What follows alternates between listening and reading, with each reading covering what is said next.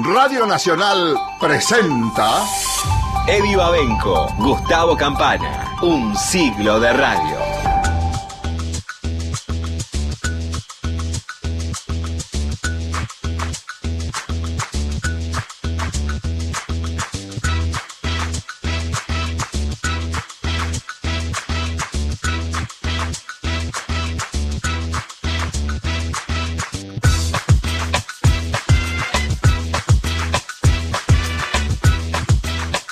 6 de la tarde, 3 minutos, bienvenidos, bienvenidas, bienvenides una vez más a un siglo de radio en esta tarde gris, sin ganas de llorar, pero cuidado porque hoy tal vez, qué sé yo, puede pasar, porque hoy tenemos un programa dedicado al tipo que es capaz de conectar en un solo giro en el aire la descripción perfecta de una gambeta, la magia de la música de Mozart, y la injusticia que nos atraviesa como pueblo. Es realmente impresionante y en ese juego sagrado hay muchos momentos de recuerdos emotivos, de algunos goles, ¿no? Inolvidables en, el relato de un imprescindible que es Víctor Hugo Morales, será el protagonista del programa de hoy. Mi nombre es Eddie Babenco, estoy con Pato Schulze que está aquí en la, en la producción, nuestro operador Matías Arreceigor también, y con la cinta de capitán como siempre Gustavo Campana, bienvenido, ¿cómo estás?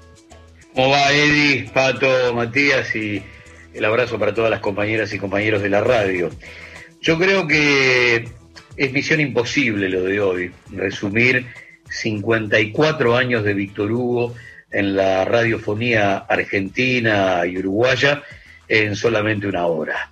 Esa misión imposible seguramente va a generar otra hora más el próximo domingo, porque la idea es recordarlo como vos bien lo planteabas a través de la suma de las partes. El Víctor Hugo del, fútbol, el Víctor Hugo analista de la actualidad, el Víctor Hugo que se enfrenta con el poder real dentro y fuera del fútbol argentino. Pero a repasar la cosa desde el punto de vista matemático primero, para entender la importancia del rol de Víctor Hugo dentro de este primer siglo de radio, porque poquito más de la mitad lo tiene como protagonista. Su debut es en 1966 como relator en Radio Colonia, siendo el número dos de Rousselot, puertas que le abre el recordadísimo Héctor Ricardo García. De aquellos son 54 años, pero en la Argentina son 39, pucha, 39 años de Radio El Mundo, de Radio Argentina, de Radio Mitre, de Continental, de la 750, de Nacional. Todo eso es Víctor Hugo, por lo tanto, nos va a llevar un ratito. Y en el medio vamos a estar hablando nada más y nada menos que con dos que dijeron vamos a convertirlo en libro. Vamos a analizar sus relatos, dijo uno, y el otro planteó cómo no transcribir el relato de Argentina e Inglaterra también en un libro.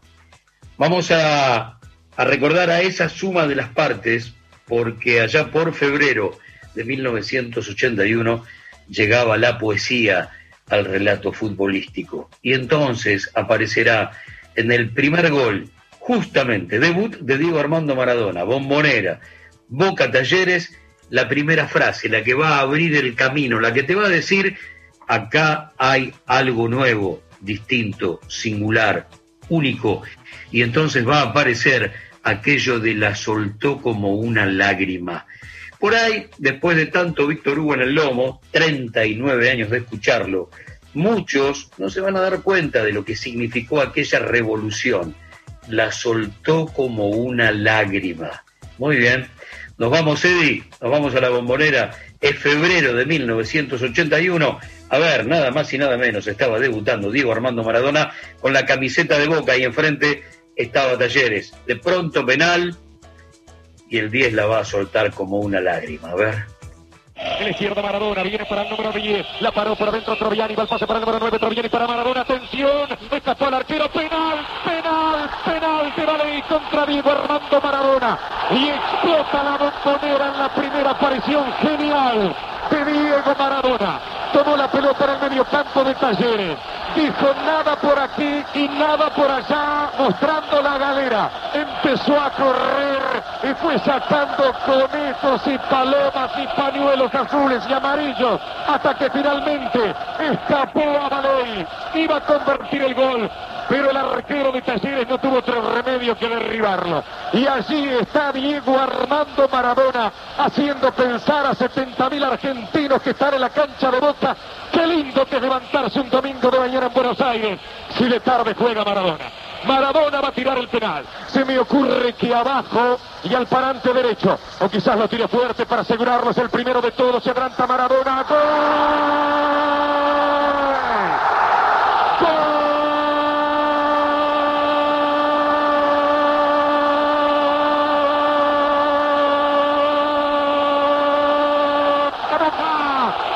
Diego Armando Maradona, penal abajo. La soltó como una lágrima. La pelota se metió lentamente abajo sobre el parante izquierdo, mientras Palol disimulaba apuntando papelitos contra el parante derecho. Aquella época fue de oro. La radiotelefonía deportiva gozaba de la más alta salud. No había televisión en directo. Por consiguiente, lo que hacíamos tenía un valor y un alcance muy significativos. Bastante cambió la situación para eh, los relatores deportivos de radio en función de que la televisión impuso. Es uno de los temas en los cuales la televisión tiene preponderancia y eso es inevitable. Aquella época era muy creativa, eh, de mucho viaje, ahora se relata generalmente frente a una pantalla, los costos son ilimitados y todo esto ha condicionado bastante nuestra profesión. Tengo nostalgia de aquel tiempo.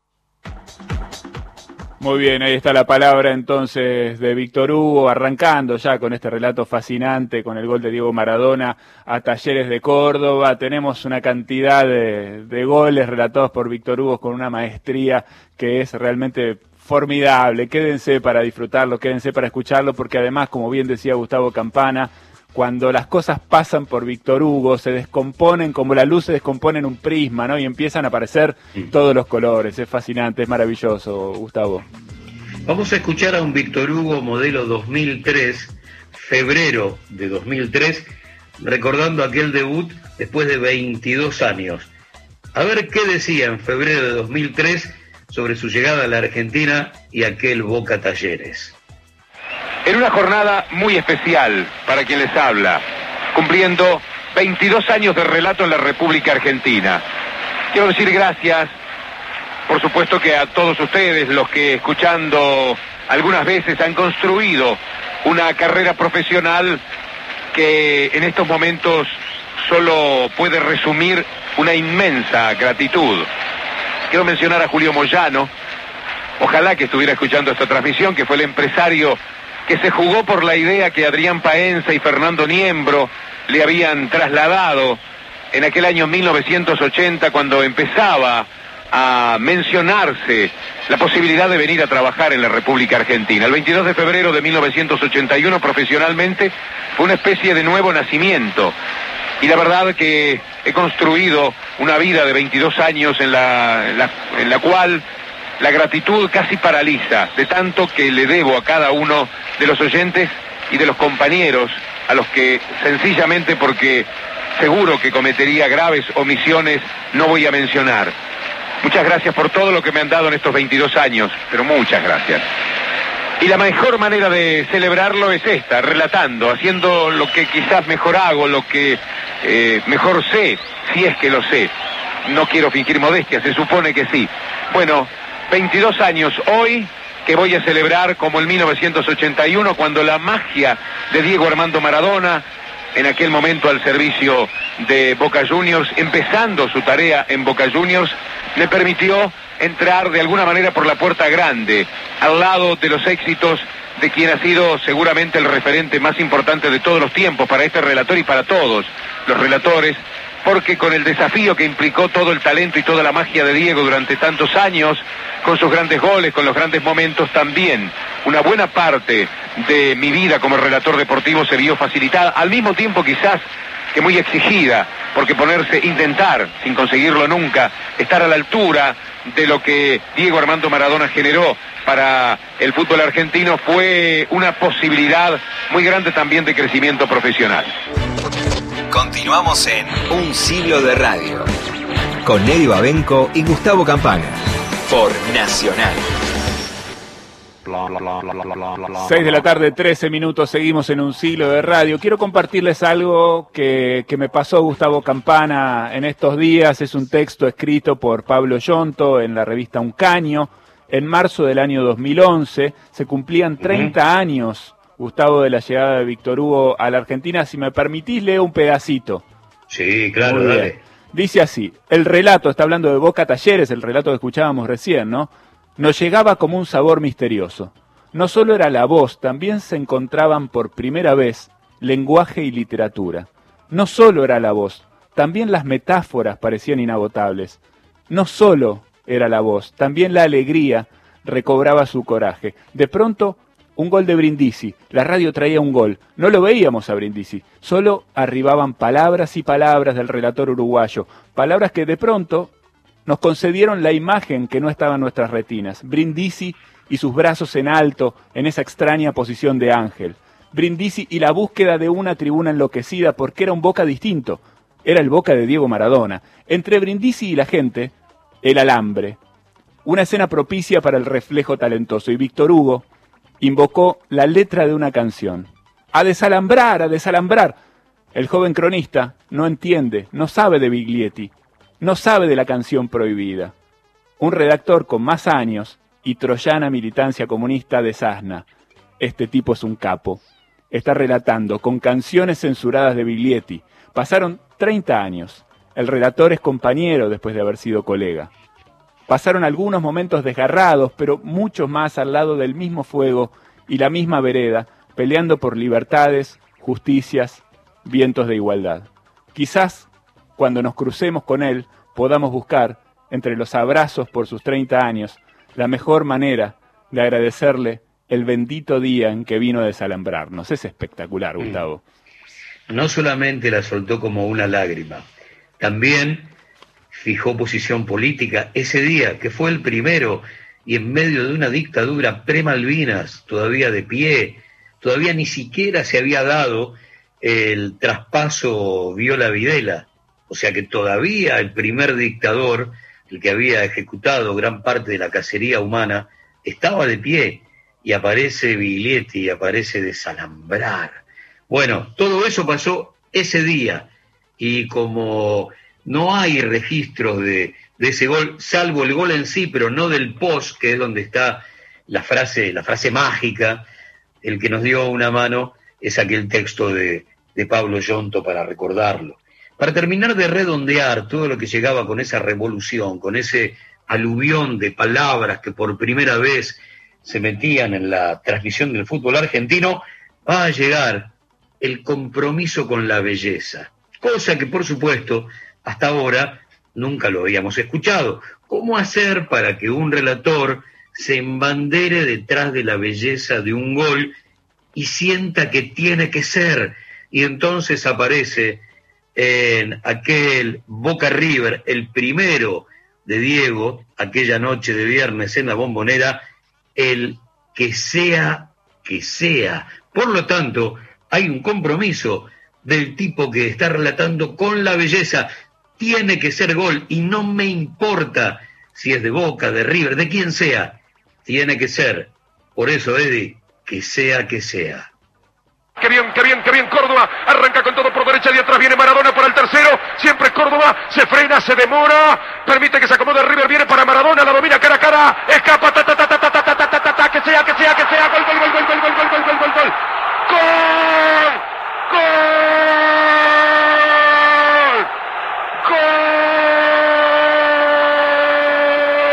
De Boca. Maradona.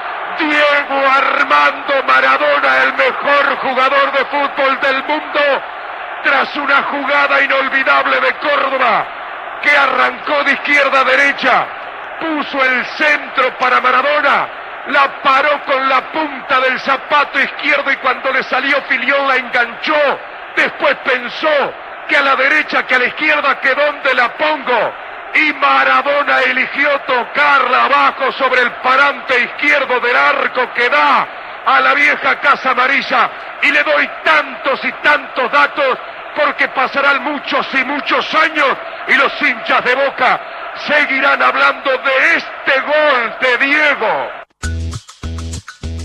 Una maravilla. No hay manera de, de pensar en el relato de Víctor Hugo sin pensar en el impacto enorme que tuvo en la cultura popular. Seguramente en esto pensó Gastón Cuaglarielo, que es licenciado en Ciencias de la Comunicación, cuando se decidió escribir un libro que se llama El arte del relato, justamente sobre los relatos de Víctor Hugo Morales. Gastón está en línea. Bienvenido, Gastón. Acá Eddie Babenco, Gustavo Campana, te saludamos desde Nacional M870. Hola Eddie, hola Gustavo, qué placer escucharlos y una alegría compartir esta tarde estos relatos y, ser parte también en esta construcción de, la cultura popular. La verdad, una satisfacción enorme. Bueno, muchísimas gracias por, por, sumarte. Quiero saber si efectivamente es así, digamos, si lo que disparó en tu cabeza esta, esta posibilidad de, de, lanzarte a escribir este libro tiene que ver con eso, ¿no? Con haber sentido el impacto popular que tuvieron estas frases que Víctor Hugo viene dejando a lo largo de todos estos años de relato. Mira, el libro se llama El arte del relato y, la verdad que lo escuchaba Gustavo, lo escuchaba Víctor Hugo, y si hay algo que hizo Víctor Hugo y lo hace fue a través de, sus palabras crear arte, ¿no? Em, si se quiere, el artista crea, narra, construye sentidos. Y detrás de, de Víctor Hugo y de su relato, detrás de sus palabras, no hay solo descripción, está esa capacidad de construir sentidos y hacer que aquellos que, lo escuchamos y lo escuchábamos eh, construyéramos nuevas, nuevos sentidos, nuevas ideas de lo que estaba pasando.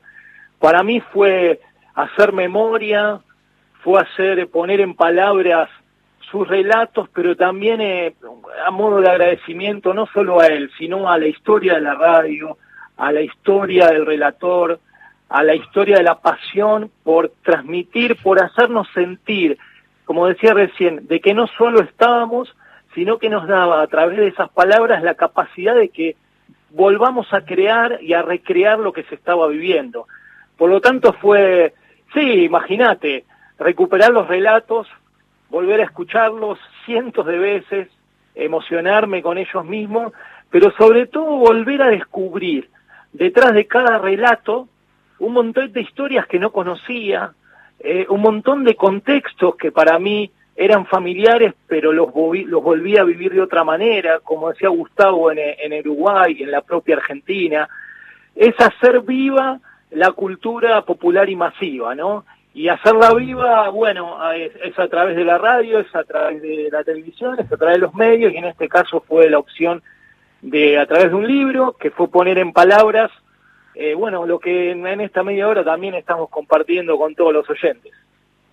Vamos a, escuchar juntos, Gastón, algunas cosas que tienen que ver con la prehistoria con relación a el antes de la llegada a la Argentina y aquella enorme campaña del defensor campeón de 1976 en Uruguay, destrozando el monopolio de, Nacional y de Peñarol, historias que tienen que ver y vos seguramente la, la vas a contar muy bien, con aquel jugador de 19 años que solamente estuvo presente en dos encuentros, que le convierte el segundo a Nacional en el centenario y que le dedica el gol a través del relato de, de Víctor Hugo en el reportaje posterior a su hermano preso por Tupamaro mientras tenía una hermana exiliada y eso significó el fin de esa carrera.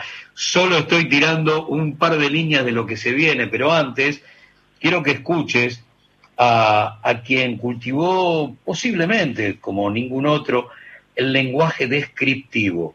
A la hora del lenguaje descriptivo, Víctor Hugo al frente. Ahora, no solamente para el fútbol. Si vos le preguntás, como sucedió en la entrevista federal, qué país dejó el macrismo, él te lo va a contar de esta manera, utilizando un lenguaje descriptivo que te va a permitir activar, como vos bien decías recién, el resto de los sentidos mientras lo escuchás. A ver. El poder político es pequeño frente al poder real. Dejaron un país devastado con eh, 100 mil millones de deuda, de deuda nueva, todo lo que ahora hay que arreglar con el Fondo Monetario Internacional. De esos 100 mil millones se llevaron 86 mil millones fugados, dejaron al país sin dólar. Y aquellos que tienen que proveer de dólares vendiendo sus exportaciones, las cerealeras, se niegan a hacerlo porque están justamente pugnando, empujando a que una mejor cotización del dólar les permita mayores ganancias. ¿Qué se puede hacer frente a eso? Es muy difícil. Entonces hay que buscar instrumentos, mecanismos que permitan no agotar las reservas del Banco Central. No nos olvidemos que lo que llamamos cepo de 200 dólares lo instaló el gobierno anterior, Mauricio Macri, el 28 de octubre del año pasado. Por eso tenemos 200 dólares de margen. El neoliberalismo tampoco pudo más. Sus desaciertos lo llevaron a tomar aquella medida porque se iban a quedar sin dólares. Ahora empieza a suceder lo mismo. Con la pandemia aumentó ese millón de personas que normalmente compran dólares.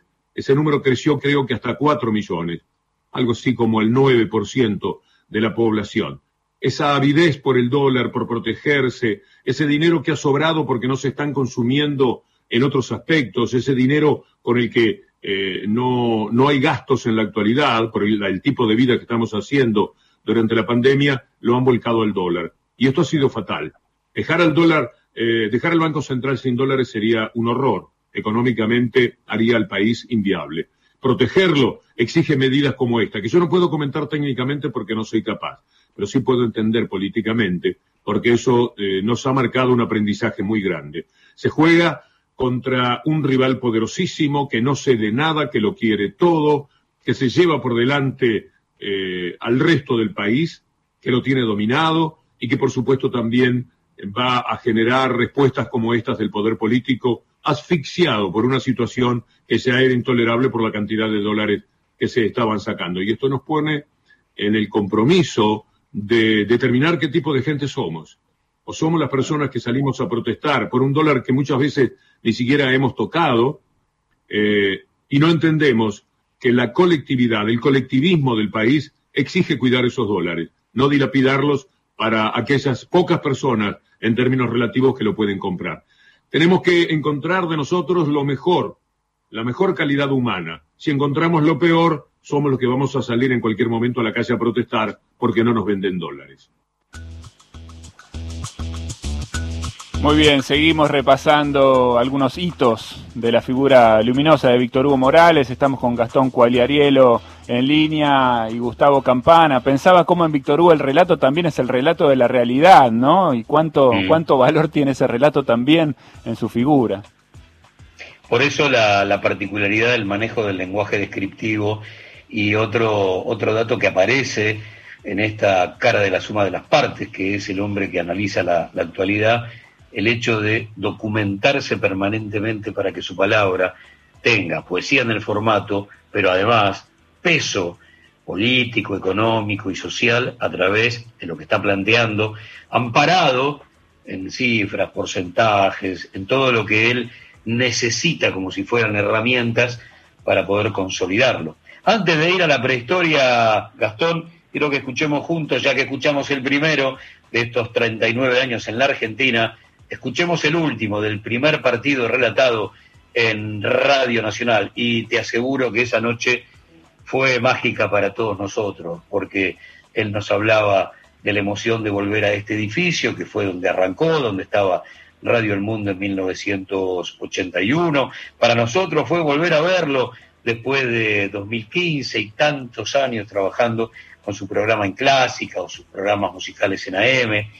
Y fue muy emocionante. Y entonces para todo el país, así relataba el último gol de Boca Libertad. La lleva Jara, va con el Toto que espera por derecha, pero Jara prefiere tener la pelota. Boca quiere dominar la situación, va para Cardona, este sabe todo. Ahí Cardona poniendo una pelota bárbara, impresionante sobre el área, el Toto jugada de gol, tiró gol.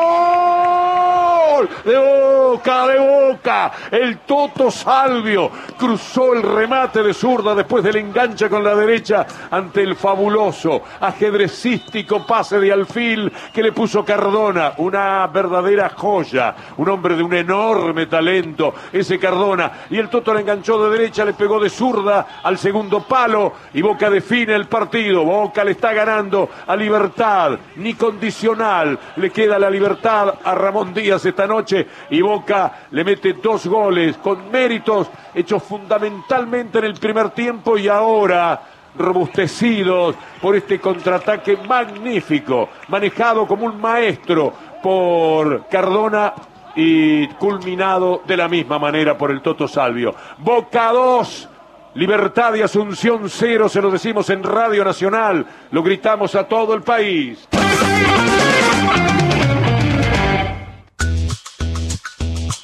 Es increíble, ni condicional le queda la libertad a Boca. No hay manera de que el tipo no saque la varita y tire una magia ahí en el medio del camino. Qué espectacular.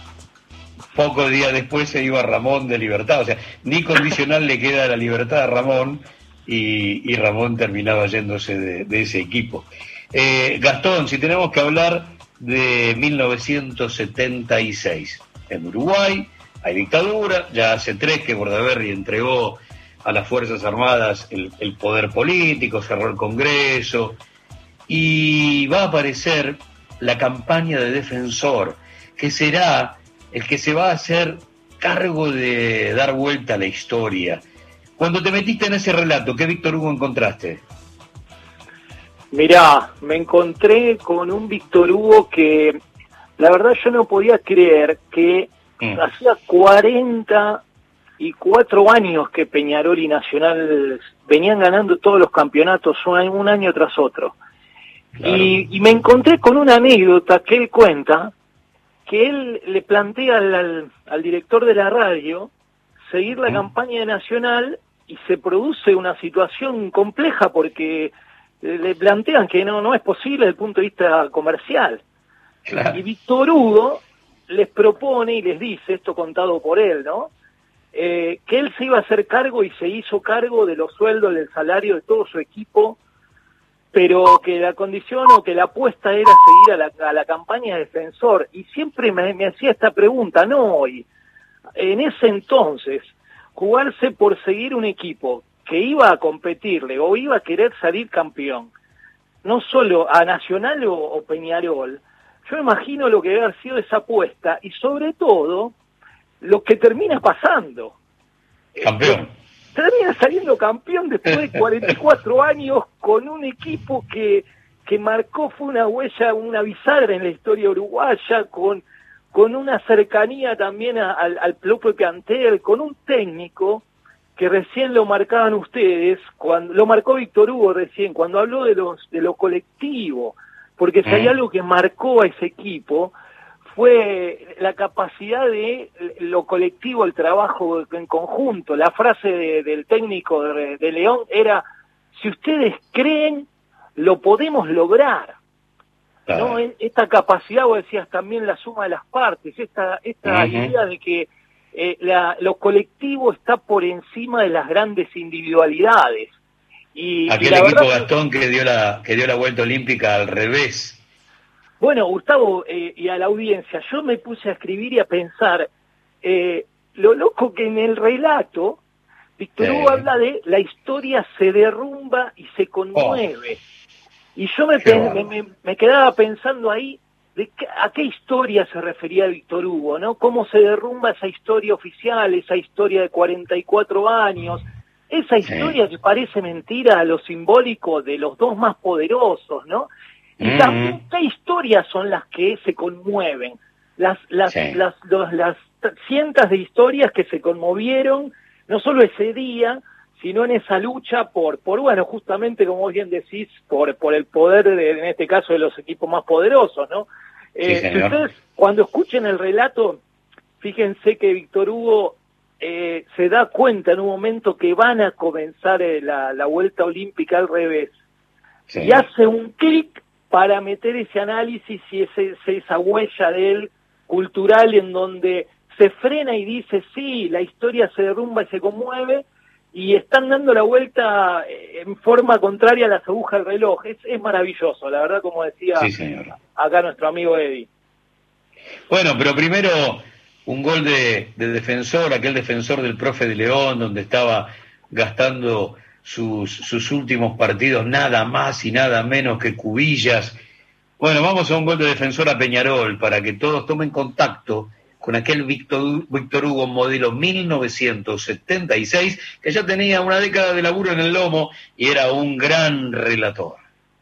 Frente a la pelota se va a colocar Luis Alberto Cubilla. Hay cuatro o cinco jugadores de Peñarol en la probable trayectoria del balón. Mano del árbitro en alto. Tendrá que hacer un toque Cubilla aparentemente para Rudy Rodríguez o para Rodolfo Rodríguez. No va a ser Cubilla el encargado del segundo tiro contra el arco de curva. 1-1 el partido. 36 minutos. Gran expectativa otra vez en el centenario. Va a tocar la pelota Cubilla sobre la ubicación aparentemente de Rodolfo Rodríguez o de Rudy. Rudy Rodolfo uno a cada lado de Cubilla. No se sabe para dónde va, va a dar esa pelota Cubilla. La toca para Rodolfo Rodríguez. ¡Tiro! ¡Gol!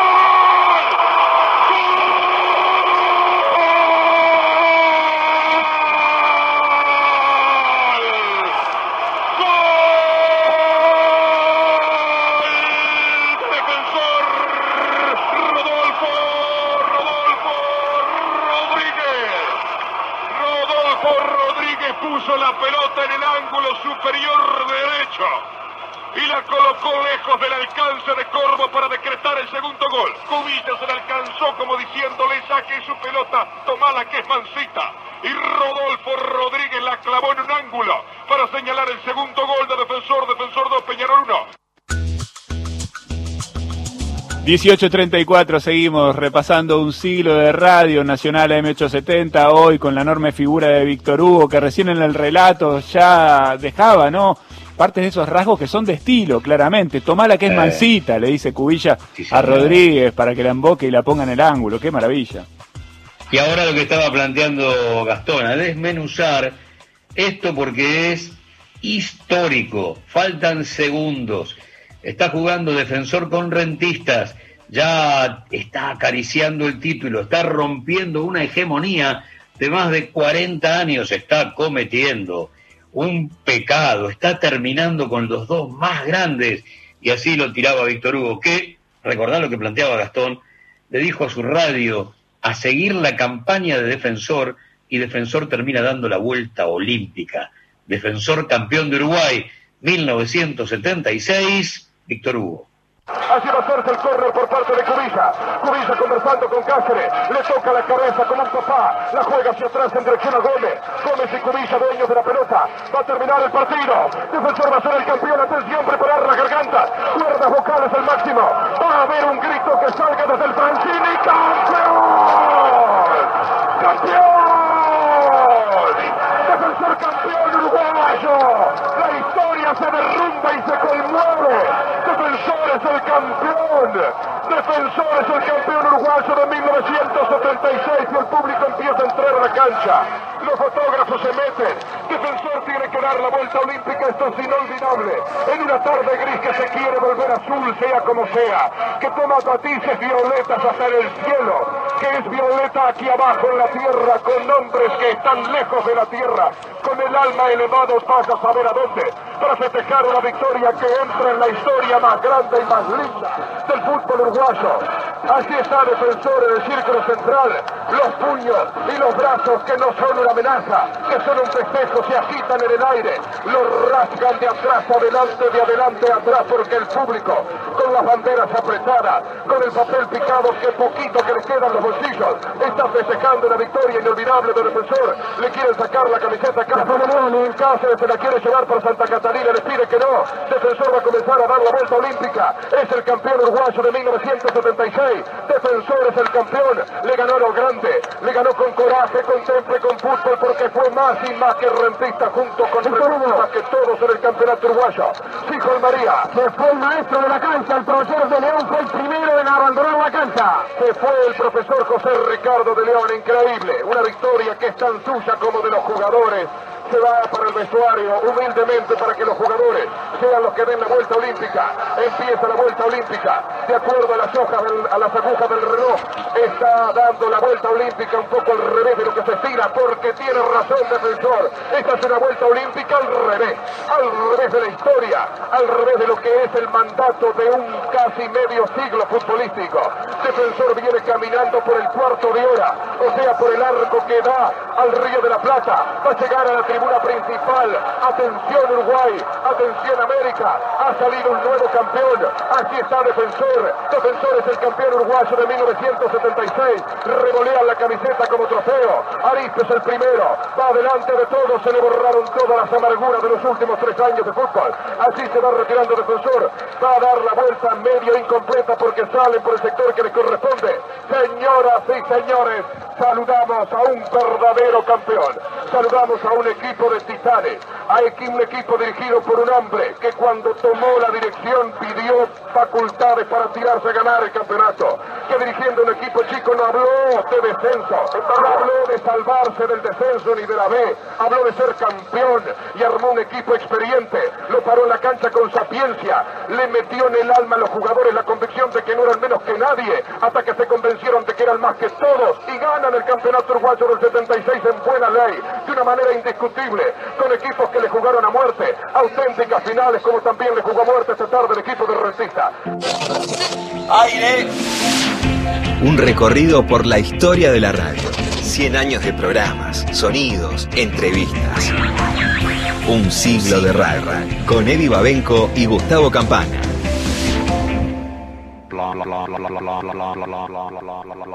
Muy bien, seguimos compartiendo con Gastón Coagliarielo y con Gustavo Campana la voz de Víctor Hugo en estos relatos que, desde hoy podemos decir como primitivos, aunque vos lo, decías bien, Gustavo, son ya 10 años de carrera, ¿no? Pero son La, la precuela de lo que nosotros conocimos acá en la Argentina a partir de 1981.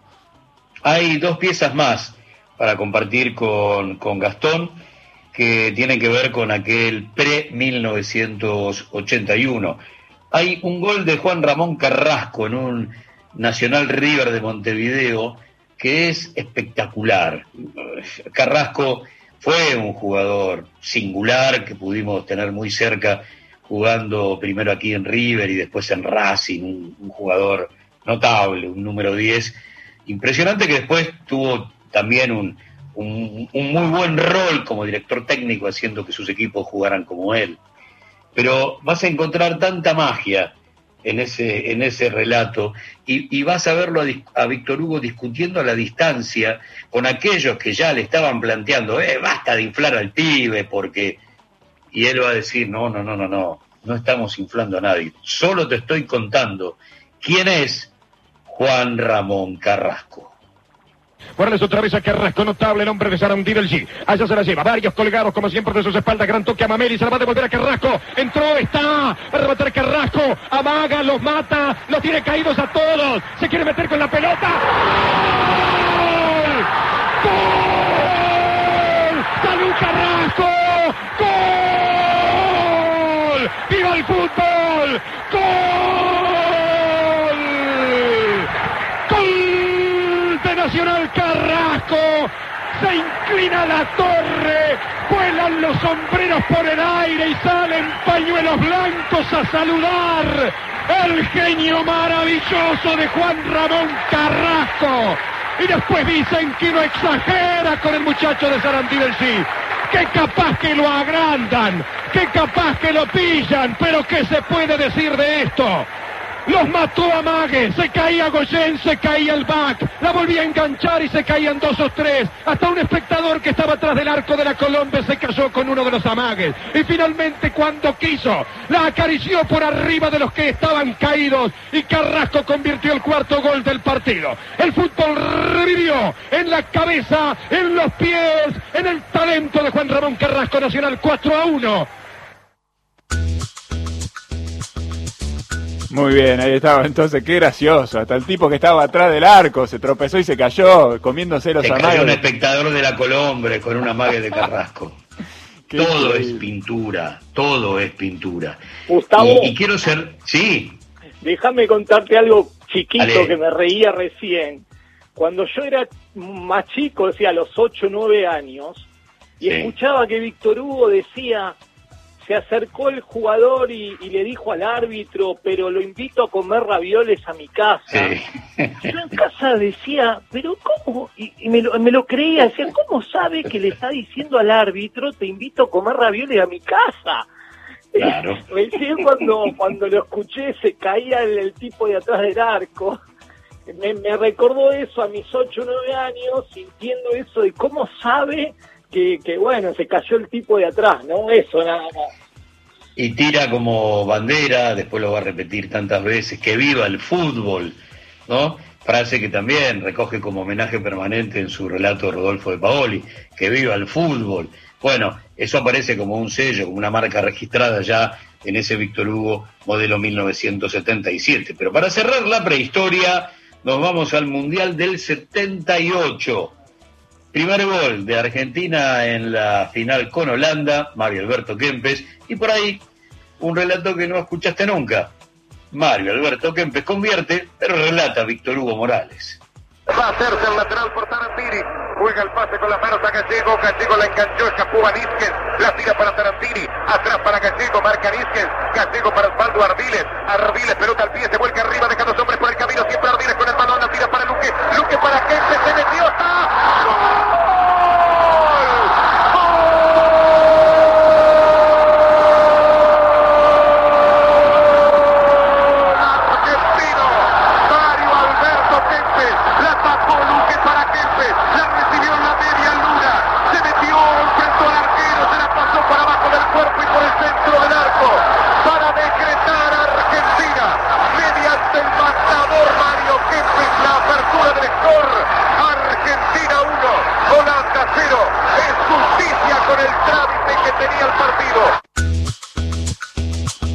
El relato de Víctor Hugo entonces en la final del Mundial 78. Gastón Cuadriarielo está con nosotros. Le vamos a pedir que, que, nos siga acompañando, que nos espere, pero que se quede con nosotros porque va a seguir acompañándonos durante el programa. ¿Te quedas un rato, Gastón? ¿Volvés un poquito más adelante? Sí, acá estamos. Bueno, perfecto. En un ratito vamos a volver a, a conectarnos con Gastón y a seguir repasando esta historia de Víctor Hugo. En un ratito, nada más, Gustavo, vamos a tomar contacto con Hernán Vergara, que lleva 30 años casi como locutor en LRA 14 Radio Nacional Santa Fe para que nos cuente un poco de, de su tarea ahí. Y ahora los invito a vos, Gustavo, eh, también a, a, sumarnos a una tanda. Tenemos que mandarnos una tanda, me están indicando acá. Tenemos que ir a una tanda, perdón, eh, y en un ratito volvemos con todo esto. Dale. Las dos carátulas, el Teatro de la Humanidad, presenta... No, hijo, debemos tranquilizarnos. Espectros, no, de Henrik Ibsen. Es imposible que no sea más que un exceso de trabajo. No, mamá, no. Con la actuación de Alicia Berdaxagar y un elenco de primeros actores. Daba vueltas y vueltas en un vértigo imparable. Producción y dirección Nora Massi. Domingo, 22.30 por Nacional, la radio pública. Los mejores contadores para hablar del Banco Nación son los que nos cuentan sus experiencias con el banco. Soy el Francisco de Aserradero Francisco. Muchos me dicen que estoy loco por tener una pyme en el país. ¡Ponelo ahí!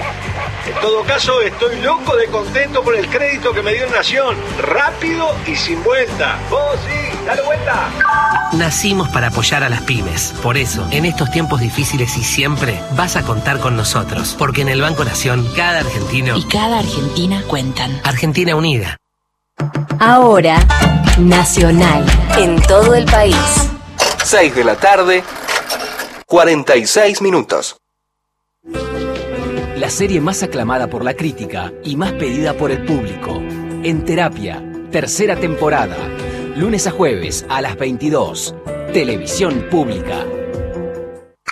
Radio Nacional. Mañana. La radio de todo el país. Tarde. La radio pública. Noche. La radio pública tiene. La radio pública tiene gente grosa. Los mejores contadores para hablar del Banco Nación son los que nos cuentan sus experiencias con el banco. Soy el Francisco de Aserradero Francisco. Muchos me dicen que estoy loco por tener una pyme en el país. ¡Ponelo ahí! En todo caso, estoy loco de contento por el crédito que me dio Nación. Rápido y sin vuelta. ¡Oh, sí! ¡Dale vuelta! Nacimos para apoyar a las pymes. Por eso, en estos tiempos difíciles y siempre, vas a contar con nosotros. Porque en el Banco Nación, cada argentino y cada argentina cuentan. Argentina Unida. Una entrevista realizada por Tom Lupo nada más ni nada menos que a Charlie García. Grabaciones encontradas. Tom Lupo, León Gieco. La idea es como fundir las dos cosas en una. Tanto Pinera como yo tenemos una onda de Buenos Aires, Por pero a la vez caminos diferentes. eso y a la vez se comparte la misma intensidad de placer y la misma pena y el mismo horror. Lunes a la una de la madrugada. Es una forma del trabajo, el placer. Como viste que al principio dijiste, sí, eso se puede llamar trabajar. Ojalá se pudiera laburar así siempre, Sí, ¿no? bueno, la idea es esa. Por Nacional, la radio pública. El humor y la música. La ficción y el deporte. Su magia en un siglo de radio. Por Nacional, la radio pública.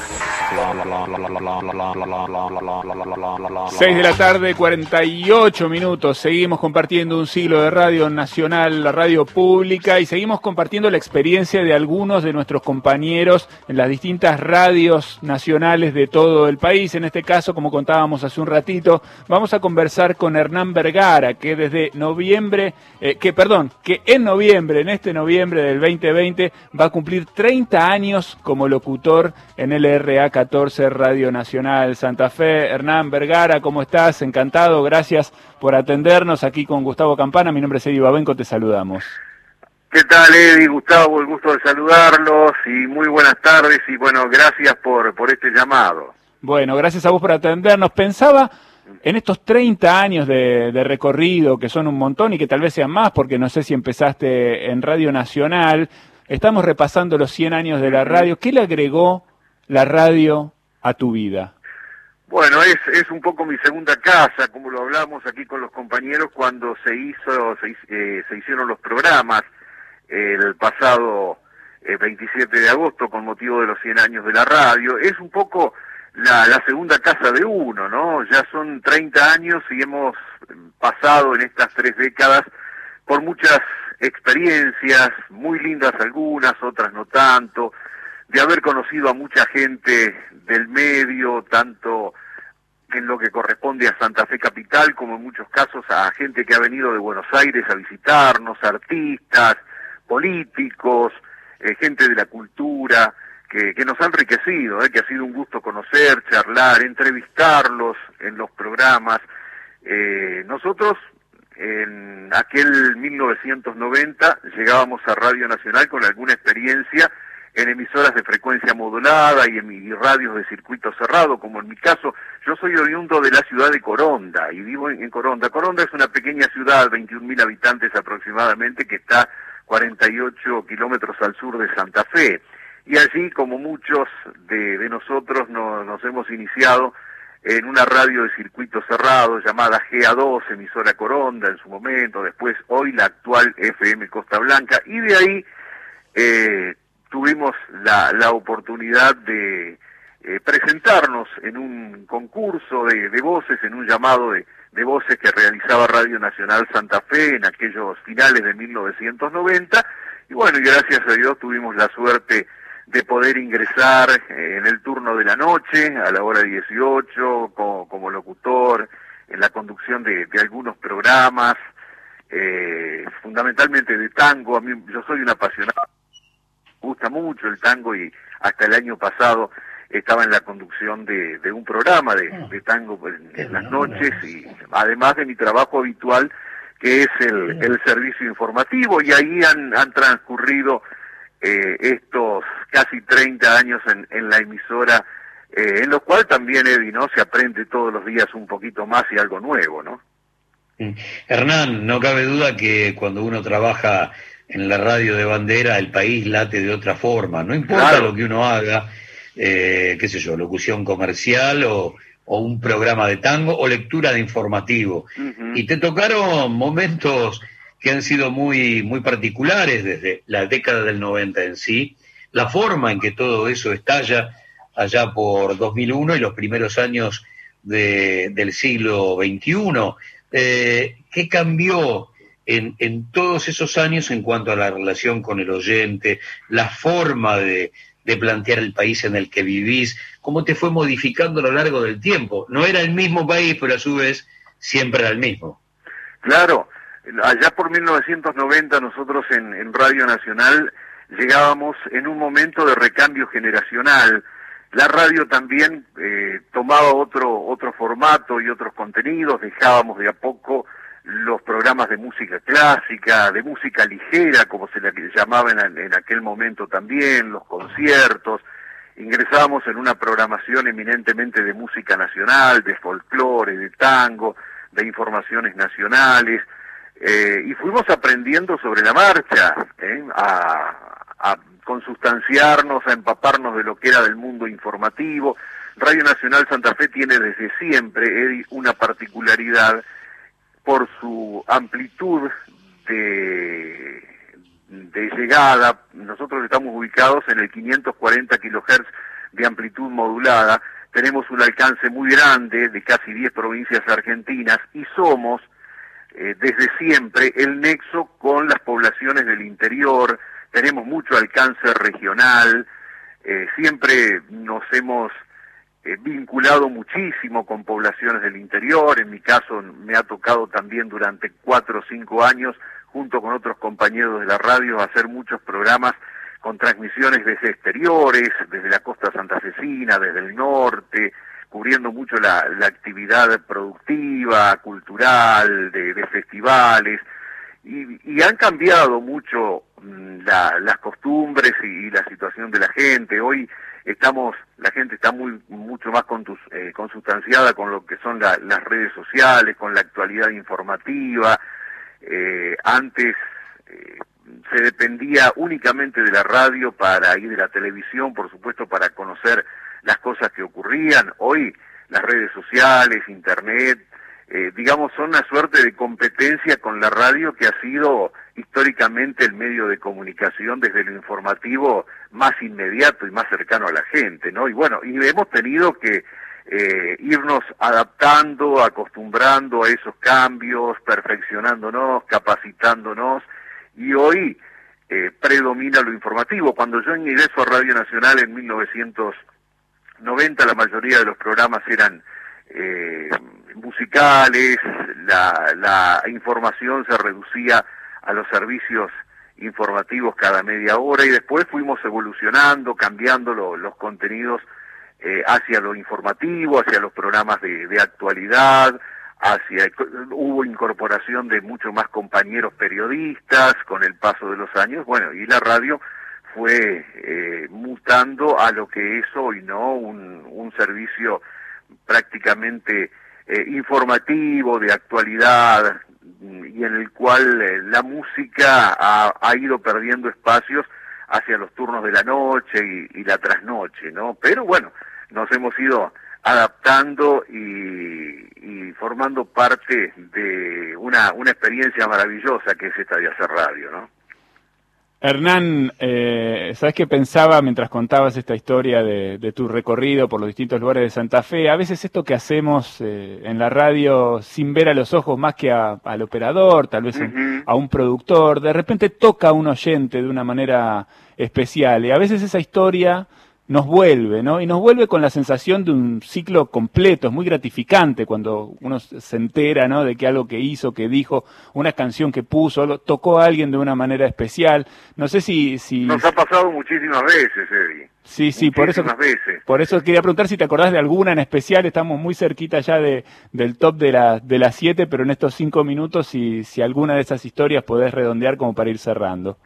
Bueno, en, en el caso de, de, los tangos, por ejemplo, en, en, el, en, en el programa, cuando uno ha hecho alguna eh, alusión, alguna historia sobre eh, los músicos, los cantantes, gente que, que ha, me ha llamado, por ejemplo, y decirme, bueno, mirá, yo me acuerdo cuando Julio Sosa vino al Club Unión de Santa Fe en tal jornada, y lo vimos, y, y qué pinta de varón, qué, qué, qué vozarrón que tenía, cosas así, por ejemplo, que nos ha hecho llegar eh, la gente o alguien que nos planteaba, bueno, yo bailaba con Darienzo, venía acá en, en, en mi ciudad, en Coronda mismo, por ejemplo, eh, gente que me ha contado que a, a, a un club que, que, fíjate vos qué curioso, se llama Miseria, todavía existe, sí. eh, venía la orquesta de Alfredo de Ángeles y han bailado mi papá mis tíos con, con la orquesta de Alfredo de Ángeles en los años 40 y 50, y bueno, y hay gente que, que eh, eh, nos, nos ha trasladado esas, esas experiencias y, y, y se ha reencontrado, por ejemplo, con muy lindos recuerdos a partir de cosas que hacíamos nosotros en- por el simple hecho de mencionar una determinada orquesta o presentar a un cantor o escuchar un tema de, de un cantor. Y eso eh, a uno lo pone muy muy contento y muy feliz y, y mm, pone de manifiesto el poder de, de convocatoria que tiene la, la radio en cada una de sus propuestas, ¿no? Qué maravilla. Hernán, sí. radio en pandemia, ¿cómo es? Contame. Y no es fácil, no es fácil porque hoy, por ejemplo, lamentablemente nos vemos limitados en muchas en muchas cuestiones. También es un es un muy lindo desafío el hecho del, del teletrabajo también, de poder trabajar desde la casa, de poder eh, poner en, en práctica otros medios tecnológicos alternativos, como es eh, em, trabajar a través de la computadora o hablar desde un teléfono, hacer un, un Zoom. Eh, son, son desafíos, como te decía hoy, eh, a la par de, de la posibilidad que tiene uno de ir aprendiendo, porque nosotros nos, nos hicimos locutores con el, con el trabajo, eh, con, con, con la experiencia diaria. A eso también hay que sumarle hoy la, la experiencia que las tecnologías informáticas nos ponen por delante, ¿no? Y a las cuales en estos tiempos de pandemia también son un gran desafío para nosotros aprenderlas, adaptarnos, eh, cómo saldrá, por ejemplo, hacer un- una nota, un comentario, un boletín informativo de- desde nuestra casa. Y bueno, y también son cosas que, que van saliendo de a poco y son, son interesantes y nos alegran mucho también, ¿no? Gustavo, déjame preguntarle ya en el final a, Hernán por, bueno, por Víctor Hugo. Hoy estamos celebrándolo, recorriendo parte de su trabajo en esta historia fantástica de la radio. Si tuvieras que definir a, Víctor Hugo en unas pocas palabras, Hernán, ¿qué se te ocurre decir? Bueno, un hombre muy valiente, muy profesional, muy serio, un hombre que eh, del cual se aprende mucho por su capacidad cultural. Uno que lo ha escuchado relatando los partidos de fútbol, después incursionando en, en temas políticos, y uno encuentra en él un- un- una profesionalidad y un bagaje cultural realmente impresionante. Y uno de los y uno, como te decía recién, Eddie, ¿no? rescata de Víctor Hugo la valentía para hacer frente a muchas cuestiones o tratar de explicar cómo trabajan sobre sobre cada uno de nosotros los medios de comunicación hegemónicos, cómo él va, va descubriendo va esa, esa trama y de una forma muy, muy valiente, muy clara para, para todos nosotros. Un, un grande realmente Víctor Hugo Morales y, y un ejemplo y del cual también, también se aprende muchísimo, ¿no? Hernán, te quiero agradecer muchísimo, te queremos agradecer con, con Gustavo este rato de charla, te mandamos un gran abrazo. Hernán Vergara, gracias. Te eh. agradezco mucho, es un gusto. Muy bien, y felicitaciones por estos 30 años de, de trabajo. Hernán Vergara decía, Gracias. 30 años como locutor de LRA 14, Radio Nacional Santa Fe. Con esto nos vamos a las noticias y volvemos en minutos.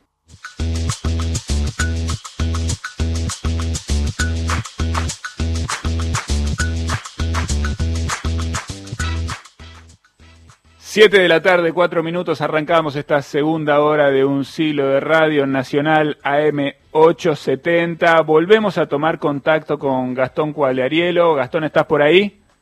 Acá estamos. Muy eh, bien, ahí está Gastón. Recordemos que Gastón es licenciado en Ciencias de la Comunicación y además escribió el libro El arte del relato sobre relatos de Víctor Hugo Morales y estamos con Gustavo Campana para seguir recorriendo la historia de, de Víctor Hugo. Estaba pensando en algo de lo que vamos a escuchar ahora a continuación, un relato de Ujú. Fiorentina, Argentina. Gustavo, Víctor Hugo nos lleva ahí a Florencia, al río Arno, describe todos los colores, Dante Alighieri, los grandes maestros del arte italiano, y pensaba que lo curioso es que sin eso, Víctor Hugo sería un relator excelente, de primera línea, ¿no? Pero además ese caudal vasto, informativo que tiene, y además su inteligencia para, para ligar, para reinterpretar, lo convierten en este relator superlativo y en un tipo imprescindible en los medios de comunicación de la Argentina. Podríamos decir, Eddie Gastón, que este corte que vamos a escuchar ahora justifica dos horas de radio. O sea, llegamos hasta aquí para escuchar este corte. Y este corte es un bordado a mano entre algo que él dijo en la entrevista federal hace pocos días con compañeros y compañeras de toda la República Argentina de Radio Nacional, planteando qué somos. Bueno, somos acumuladores de historia. Y quizá el dato más significativo de nuestro trabajo es usarlas en el momento justo. Utilizar al fútbol y al, y al deporte como una enorme, gran excusa para poder desplegar otras cosas. Y entonces encontré en la previa de Argentina-Fiorentina en Florencia en 1981 y en el quinto gol de Argentina esa noche, y como el marco perfecto, el bordado a mano de este corte para terminar de entender qué quiere decir. Podríamos plantear, y creo que no le vamos a errar, pero ni en una letra, que esto puede ser utilizado tranquilamente en escuelas de periodismo, que es una clase en sí mismo. Entonces, Fiorentina 1981, iban a pasar estas cosas, utilizando al fútbol como enorme excusa para contarte historias por la radio. Ustedes seguramente están esperando que le digamos ya en el comienzo de ese contacto desde Italia la formación de Argentina. Y se la decimos, con Piriola Larco, Holguín, Bantuín, Pasarela y Tarantini, Barba, Gallego y Maradona, Santa María, Ramón Díaz y Valencia. Pero estamos en un sitio muy especial, en una comarca del mundo que nos invita a soslayar las palabras habituales, las que ustedes escuchan casi siempre en el comienzo de cada contacto que realizamos en Buenos Aires, en el interior de la Argentina o desde el exterior. Pero esta ciudad de Florencia nos impone una especie de muralla muy, alta, de muralla muy espesa contra la trivialidad y las palabras de siempre. En esta increíble ciudad de un color agradablemente dorado, casi amarillento, bajo sus techos de terracota, cubierta en muy buena parte por un verde impresionante de cipreses y de olivos. Estamos casi en las orillas del histórico río Arno, un filón sinuoso y permanentemente verde que cruza la ciudad. Pero si uno suelta la ilusión, si uno da rienda suelta a la sensibilidad, claro que puede pensar que por aquí andan flotando el espíritu de Paolo y de Francesca y otros tantos personajes creados por el Dante en el ostracismo de Ravenna en su divina comedia, vértice ineludible de la cultura mundial. Y si uno también suelta la imaginación, pero se vuelve más concreto, más exigente, puede tocar, puede hacer suya, puede ir hasta la galería de la academia y tocar allí el David de los años mozos de Michelangelo, o tocar la inconclusa pietà. Y si uno sigue soltando la imaginación, y si uno sigue queriendo pruebas de un humanismo que nos corresponde y que tanto ha servido para nuestra formación, allí estará tocando al Giotto, a Brunelleschi, a Miguel Ángel, a Perrocchio, a Cellini, a Lorenzo Ghiberti, a Donatello, a Chimahue, a Beato Angelico, a Piero de la Francesca, a Sandro Botticelli, al gran Leonardo da Vinci, a Ghirlandaio, a Paolo Uccello, a Filippo Lippi y a tantos otros nombres que están profundamente inmersos en nuestra formación. Pero nosotros nos sentimos obligados a burlar, en este caso, la trivialidad y decirles que aquí muy cerca nuestro, allí nomás en Santa Croce, tras esa fachada marmólea, yacen los cuerpos y los espíritus del Dante, de Miguel Ángel, de Galileo y de los Médicis, que aquí viven, están dentro nuestro y están en ustedes, aunque no siempre lo estemos pensando, el humanismo del siglo XV y del siglo XVI que empujó el empirismo, que buscó el método experimental y que dio el hombre que hoy somos. Aquí se dan la mano valores fundamentales de esa humanidad que integramos. Aquí se dan la mano un constante ejemplo y una constante proyección y una posibilidad de buscarnos permanentemente en nuestras raíces. Bueno, el desafío nuestro es el de cargar nuestra computadora, que es nuestro cerebro, con la mayor cantidad de datos posible. Hay datos de el día que vivimos aquí, el día es precioso, y eso ya está instalado. Y yo puedo decir, en este magnífico día que tenemos en la ciudad de Buenos Aires, el estadio luce colorido, etcétera, eh, ese es un dato muy visible. Pero después están otros datos de la realidad, cosas que suceden hasta en el mundo de la política, eh, la historia que uno conoce de los jugadores, eh, lo que ese estadio tiene de relevancia, lo que el partido conlleva. Todo eso está en la computadora, está en lo que llamamos el preconsciente. Y desde allí pasa por la membrana imaginaria que yo atribuyo y va al cerebro. Cuanto más datos tengamos en nuestro preconsciente, mejor vamos a alimentar lo que eh, finalmente sale, que es de nuestro consciente eh, eh, yendo a los mecanismos que nos permiten hablar. En consecuencia, yo siempre he sugerido que para nuestra carrera no hay límites que estén formalizados por el fútbol en sí mismo. El fútbol es una actividad que se desborda a sí mismo, es una actividad cultural que se mezcla con todos los otros aspectos de la vida. Cuanto más los tengamos a mano, más lo podemos relacionar. Y creo que eso embellece el discurso. Si uno va a escribir una novela y conoce 600 palabras, bueno, hay un límite de 600 palabras. Si uno se maneja cómodamente con 1200 palabras, habrá más riqueza, habrá eh, 600 palabras más y esas palabras tendrán otro, otro tipo de frases y, permitirán eh, a partir de ese tronco encontrar ramas que para nosotros mismos son inesperadas. Relatando mil veces o millones, he dicho cosas que ni imaginaba que estaban en mi cabeza, que, que iban a, a, a, salir.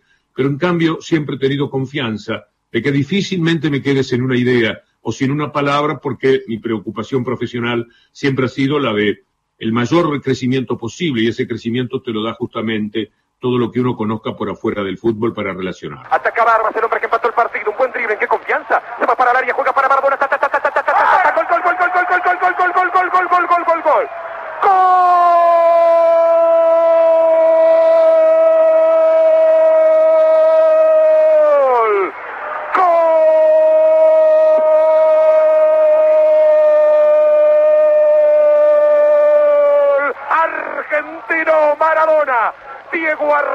Maradona. Una muy buena jugada de Barbas. Que no ni no. Entró, jugó la pelota sobre Maradona. Venía desde la derecha Diego. Como un puntero que entra de ese costado. La paró de perfil al arco y cuando cayó le pegó por bajo. Sobre el parante izquierdo no tuvo nada por hacer el arquero Gali. Argentina 5. Fiorentina 3. Diego Armando Maradona cuando transcurren 27 minutos con un gol que tiene cosas del renacimiento, del gótico y del barroco, y que esta gente que sabe de esas cosas lo está aplaudiendo como tal. Momentos inolvidables de un medio que cambió la historia para siempre. Un siglo de radio. Eddie Babenco, Gustavo Campana. Por Nacional. Seguimos en un siglo de radio, ahí escuchábamos más del brillo en el relato de Víctor Hugo. Hay algo, Gustavo, ¿sabes que me acordaba? Hace un par de semanas sí. hablábamos con el nene Ábalos, compañero de Mendoza, eh. y, él, y él decía una cosa respecto de la transgresión, decía, cualquiera es transgresor cuando la transgresión uh -huh. no tiene costo, ¿no? Decir una mala palabra, transgredir la corrección, bueno. Pero transgresor de verdad es el que dice algo que molesta en serio, ¿no? Víctor Hugo es transgresor eh, como relator desde ya, cambió la lógica del juego sin duda y además, digo, la palabra de Víctor Hugo es evidente, pesa tanto que es necesario, es tan transgresora que es necesario para sus enemigos intentar apagarla, ¿no? Y además ha generado que cada uno de nosotros piense en el relator sin la necesidad del gol. El gol es la frutilla del postre, pero todo lo que rodea al gol, empezando por la previa, que para mí tiene otro valor a partir de la llegada de Víctor Hugo, con incursiones como Cada Loco con su tema, donde por primera vez escuchábamos a periodistas deportivos, específicamente hombres de fútbol, hablar de lo que sea, del último tema que habían escuchado de, qué sé yo, de, de Víctor Heredia, de la última película que vieron, del libro que leyeron la semana pasada eso, que hoy puede resultar, qué sé yo, trivial, tonto, primario, obvio, en aquel momento era revolucionario. Y después del corte que, que acabamos de pasar, a mí me parece, Gastón, que el próximo libro es El relator sin la necesidad del gol, o el relator, el Víctor Hugo Morales más allá de los goles, que es algo tanto más preciado que ese momento donde, por supuesto, se llega al techo del relato. Pero la verdad que nos debemos un libro de Víctor Hugo fuera del gol, ¿no?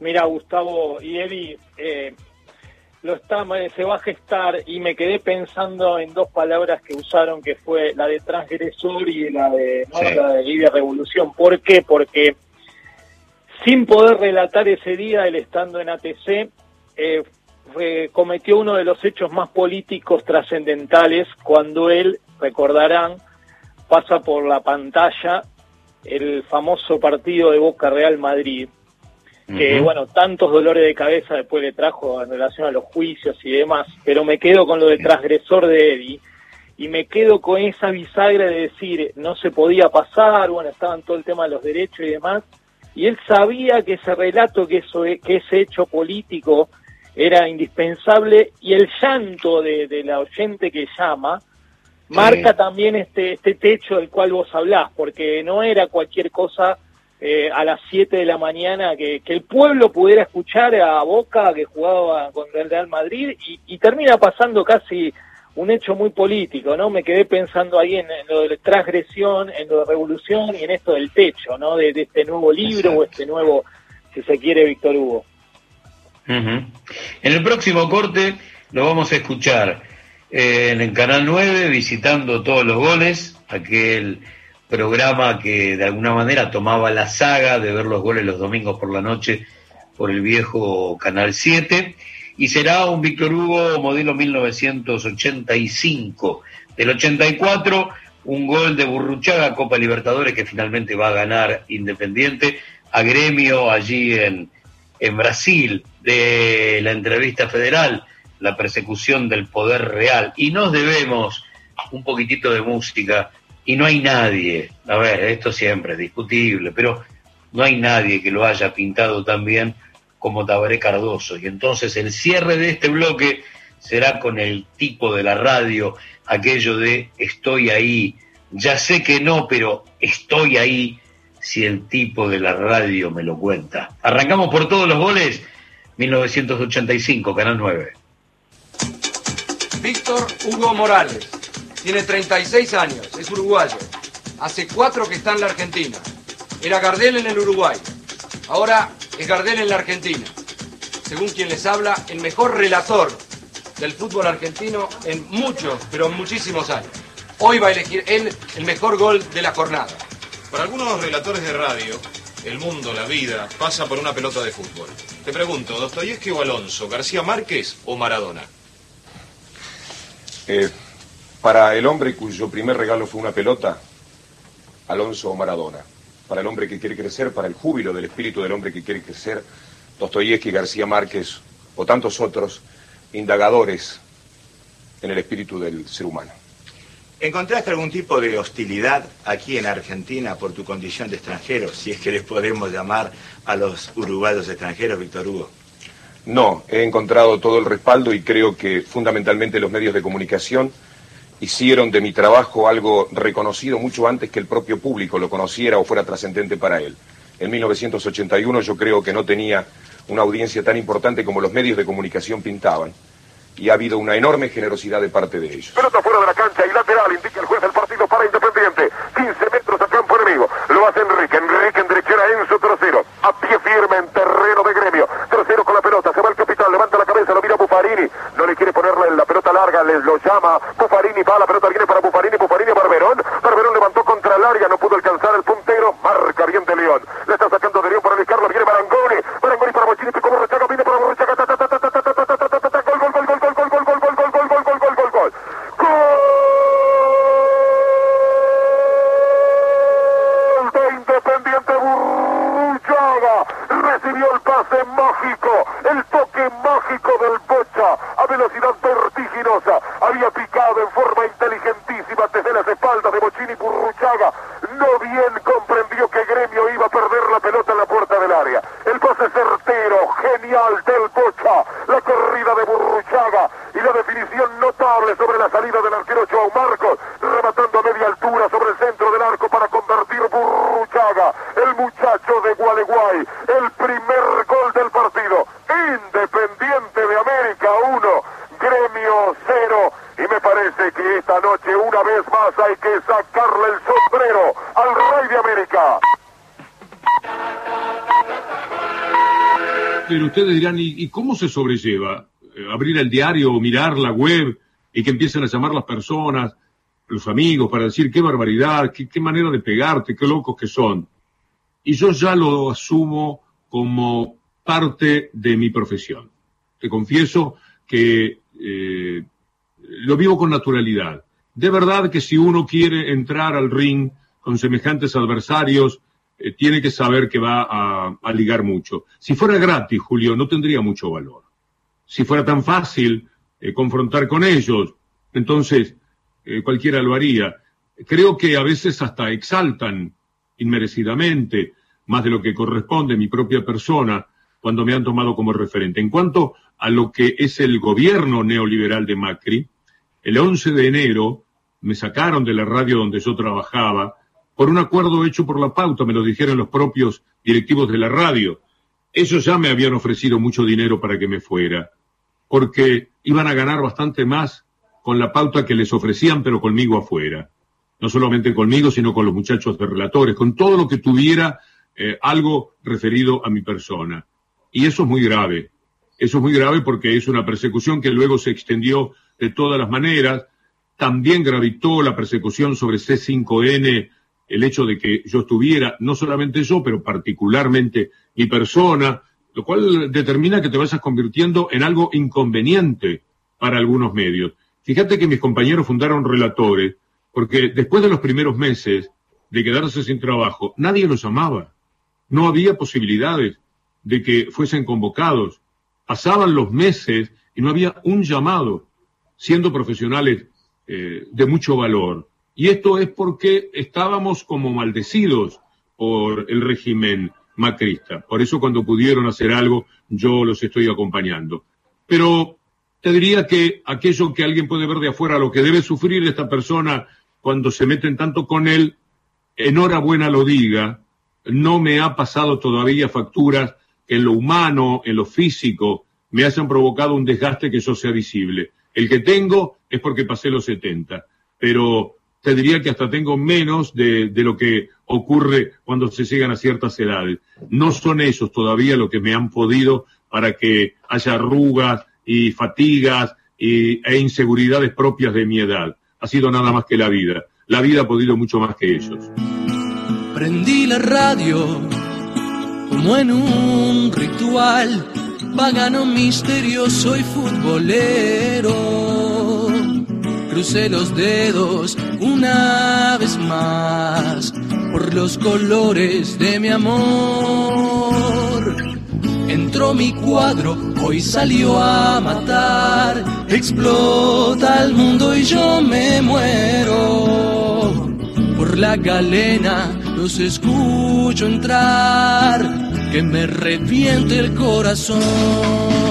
Estoy ahí, ya sé que no, pero yo estoy ahí. Si el tipo de la radio me lo cuenta, remonto en cada gol una cometa. Ya sé que no, pero yo estoy ahí tras los pretiles de la soledad o los barrotes fríos de una celda sobre el silencio del hospital y el grito gris del cante gris cruza los muros de la razón, detiene el tiempo y la amargura. Como una luz lejana es esa voz que hace soñar a mi país. Estoy ahí, ya sé que no, pero yo estoy ahí. Si el tipo de la radio me lo cuenta, remonto en cada gol una cometa. Ya sé que no, pero yo estoy ahí. El mensajero que rompió su voz, llorando en mil hazañas imposibles. Pintó gambetas en mi corazón con su presagio magistral. De sus palabras aprendí a esperar algún milagro inesperado. La vieja radio volverá a gritar el gol furioso del final.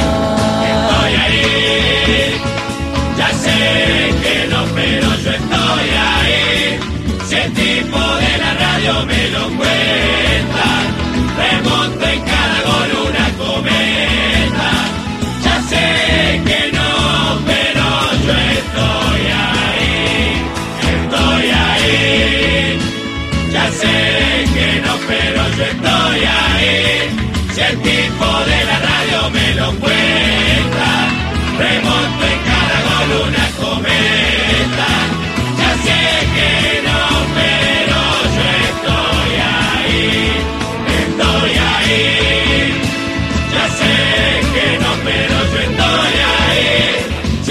Si el radio me lo cuenta. Remonto en cada gol una cometa. Ya sé que no, pero yo estoy ahí. Estoy ahí. Ya sé que no, pero yo estoy ahí. Continuamos en Un siglo de radio.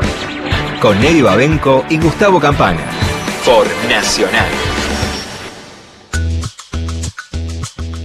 Bueno, un poco de la música en el aire de Víctor Hugo. Tanta música nos dejó, pequeños latiguillos, ¿no? Que siguen sonando en nuestra cabeza. Ahí estaba la música de Tabaré Cardoso, 1927. Seguimos en contacto con Gastón Coagliarielo y también con Gustavo Campana, repasando la historia de Víctor Hugo en la radio de la Argentina. Gustavo.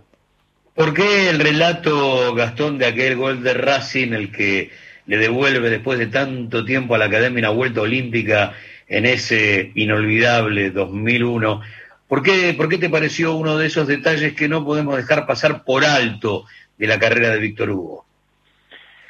Porque es bisagra de nuestra historia, Gustavo, porque es un relato que, que nos remite a las entrañas de un momento muy difícil, muy duro, pero también un momento de mucha esperanza, porque esos 35 años, no solo para los hinchas de Racing, sino para, yo te diría, que me animaría a decir que no había hincha que Racing no quería que salga campeón, y, y, y justo se da en un momento en donde se da también una lucha por ese, por ese neoliberalismo, por esa alto índice de desocupación, por ese momento que cuando uno hace memoria, desgarra, eh, duele, por ese momento en donde las cacerolas no eran las de la abundancia, sino que era la cacerola y el piquete, eh, y entonces me parece que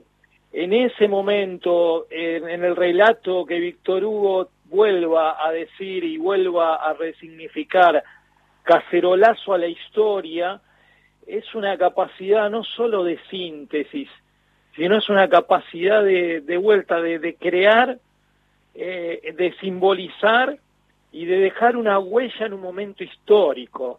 Para el hincha de Racing obviamente son los 35 años, es las dos canchas llenas, es, es el estadio de Vélez que, que creo que explotaba, es un fin de año, bueno, como único, pero para los argentinos, para los futboleros y para toda la Argentina era un fin de año en donde se estaba gestando algo nuevo, con dolor, con mucho sufrimiento, pero en donde en el fútbol y en nuestro país, bueno, eh, estaba justamente gritándose una nueva etapa, gestándose un, un nuevo comienzo, ¿no? Por eso... Esa, esa cosa loca, Gastón, que es el, el fútbol, porque este grito se, se, se llevó la alegría de, de, las dos canchas, porque recordamos la cancha de Racing llena, escuchando el partido, eh, mientras en la cancha de Vélez se disputaba el encuentro, pero además se grita con 24% de desocupación, 53% de argentinos debajo de la línea de pobreza, 180 mil millones de dólares de deuda nueva, el aparato productivo destrozado y el futuro incierto. Sin embargo, aparecerá el fútbol, el fútbol como, como fiesta del pobrerío para abrazarnos a, a la primera tabla de salvación que aparece. 2001 y Racing campeón a través de Víctor Hugo será cacerolazo a la historia. Falcón tocando para Federico. Federico viene sobre el círculo central marcado por Barros Echeloto. Buen esfuerzo de Barros Echeloto. Le robó la pelota para Sánchez Esteve. Esteve domina, va a tocar para Maceratesi o para Chatrú. Se viene Esteve. Se come mucho la pelota Esteve. La juega tarde para Chatrú. Marca Méndez. Se la llevó a un costado. Rebota en Chatrú. Cobró la infracción anterior contra Esteve. Tiro libre para Racing por la falta contra Maximiliano Esteves. Tiro libre que llevará mucho riesgo. Gran angustia hasta larga de Vélez Arfiel. El tiro libre se va a cumplir por Bedoya. Tomando distancia el colombiano. Úbeda está muy libre en esta jugada ahora, ¿eh? Se les está escapando ahí, no. Ahora lo toma Fuentes. Va a ser el centro Bedoya. Viene el remate. Está el gol. Lo hizo el gol.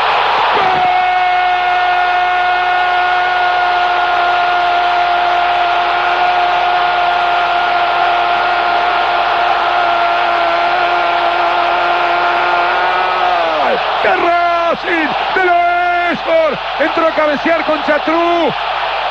Se metió por el segundo palo en una jugada colosal. Loesford entró a cabecear de manera espectacular. Se quedaron los defensores de Vélez con la corrida de Úbeda dentro del área y Loesford pone a Racing rumbo al campeonato. Es una flecha incontrolable ese Racing. El alma de Racing le permite alcanzar una victoria parcial que es de campeonato. Le basta con el empate y Racing está ganando. Después de 35 años se levantan banderas que celebran un campeonato. Bajo la tarde ahora soleadita, bien porteña en Buenos Aires. Racing es un grito que se va a todo el país que inunda las pampas, que rebotan las montañas, que viaja por los mares a todo el mundo. Racing le gana a Vélez Arfiel por 1 a 0. Racing con peso académico como nueva moneda del fútbol argentino. Racing, cacerolazo a la historia. Le gana por 1 a 0 a Vélez Arfiel con el gol de cabeza de Loesbor. Racing se va de cabeza al campeonato. Le gana a Vélez por 1 a 0.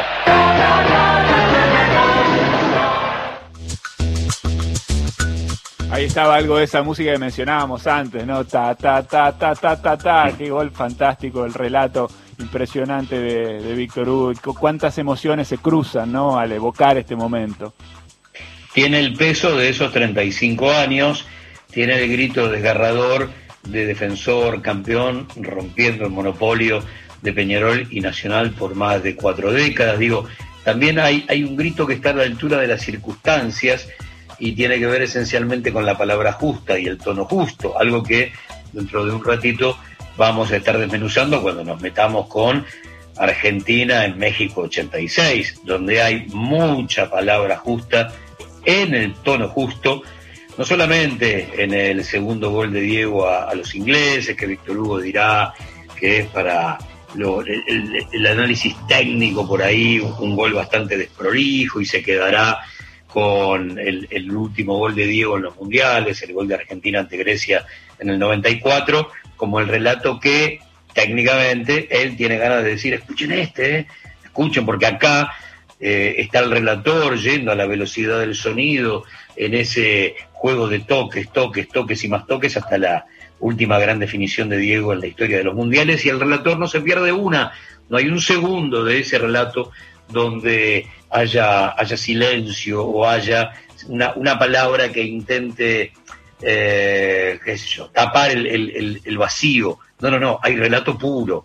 Bueno, quiero ir por un segundo a los hombres que, que Víctor Hugo eligió y en esto un homenaje a lo que siempre decimos, Eddie, hay radio y habrá radio porque hay palabra. Y la palabra, como por ahí el, la prueba de vida más grande que tiene la humanidad. Bueno, muy bien. Vamos a recordar a uno y en ese uno a todos. Y, elegimos a Osvaldo Weber, al turco, al que se nos fue hace tan poquito, eh, porque él manejaba muy bien esa palabra. Por ahí, en ese sentido, uno de los grandes escuderos, de los grandes laderos de Víctor Hugo. Y entonces esto que vamos a escuchar es radio, radio pura. 2004, hace 10 años que Vélez había ganado la Copa Libertadores. Se plantean, bueno, vamos a hacer una nota. Busquemos a un tipo clave de ese, de ese plantel. Pero dale, Turco, hacete un texto y tiralo. Lo que vamos a escuchar es radio, radio pura, reino de la palabra 2004, primero el turco y después Víctor Hugo.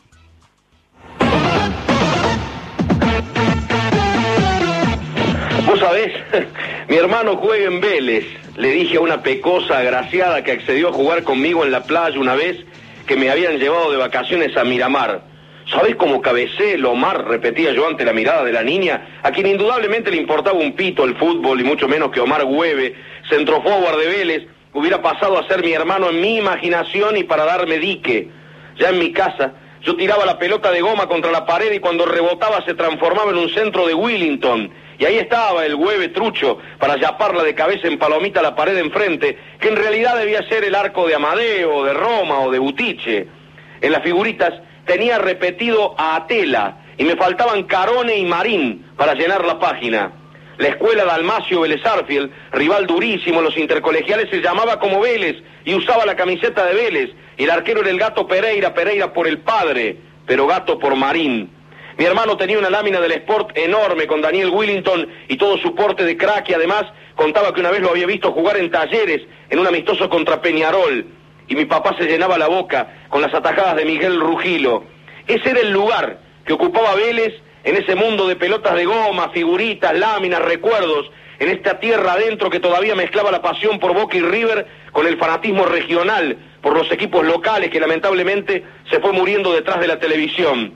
Vélez levantó el grito para amargar a los de River y Racing, ese 68, y los de Boca, los de San Lorenzo y hasta los del Rojo se plegaron al Fortín. Imaginamos la amargura en los 70 de aquella derrota contra Huracán en la última fecha que le regaló el campeonato independiente. Y uno creció, no mucho en altura, sí en edad y ancho. Creció y fue viviendo decenas de campeonatos. Y Vélez siempre un duro, un equipo complicado. Una visita a Liniers parecía siempre áspera y problemática. Y un día volvió al club Carlos Bianchi, un referente tan especial, con años de goles, de grandes triunfos, carente por ahí de muchos títulos, de emociones bien fuertes, y las iba a tener, a las emociones y a los títulos, todos los títulos. Aquel bello recuerdo del 68 tomó cuerpo en un equipo sensacional que se adueñó de la estadística, los elogios y los campeonatos en los 90. Y hoy, justamente hoy, pero 10 años atrás, en 1994, el Fortín pegó uno de esos gritos casi desgarradores, pero de alegría. Cuando Roberto Pompey tomó carrera y su remate se estrelló en la red del San Pablo, en el estadio Morumbí, las 103 mil personas que vestían los colores del equipo paulista se llamaron a silencio para dejar que la alegría de los hinchas velezanos colmaran el ámbito del recinto. Un equipo excepcional, sin fisuras, encabezado por la sapiencia de Carlos Bianchi y un grupo de jugadores llevados a la rastra casi por la personalidad de José Luis Chilabert, que en aquella final le dijo no a Palini en los penales y comenzó a mandar la copa hacia Liniers. Esa noche, Chilabert, Trota, Sandonal, Mandós, Pellegrino, Cardoso, Basualdo, Gómez, Bacedas, Asad, Flores, Pompey y Claudio Usaín fueron los héroes. Vélez conquistaba América de manera inobjetable. Había perdido por mínima diferencia al San Pablo y había logrado llegar a, en esa caldera a la definición desde los 11 metros. Más adelante tomaría por asalto Tokio, batiendo sin dejar dudas al Milan. Pero sería otro momento de gloria, de los tantos que cosechó Vélez en los 90. El mismo Vélez del Daniel, de Atela, del Gato Marín, el mismo Vélez de la escuela que nos daba trabajo en los intercolegiales, el Vélez de Rugilo y Espineto, el Vélez del turco Mar Hueve, mi hermano en la ficción, para agrandarme ante la pecosa de la playa. Vélez, campeón de América, 10 años. La leyenda, señores, comenzaba a escribirse. Y ahora toda la responsabilidad del Tito Pompey. Lo despiden sus compañeros del círculo central. Ahí va el Tito Pompey. Este penal de ser gol clasifica a Vélez el campeón de la Copa Libertadores. Ahí va Pompey, se ajusta los pantalones. A un penal de la victoria está Vélez Arfiel. A este remate de Pompey. Desvelada la Argentina esperando este resultado. Esperando volver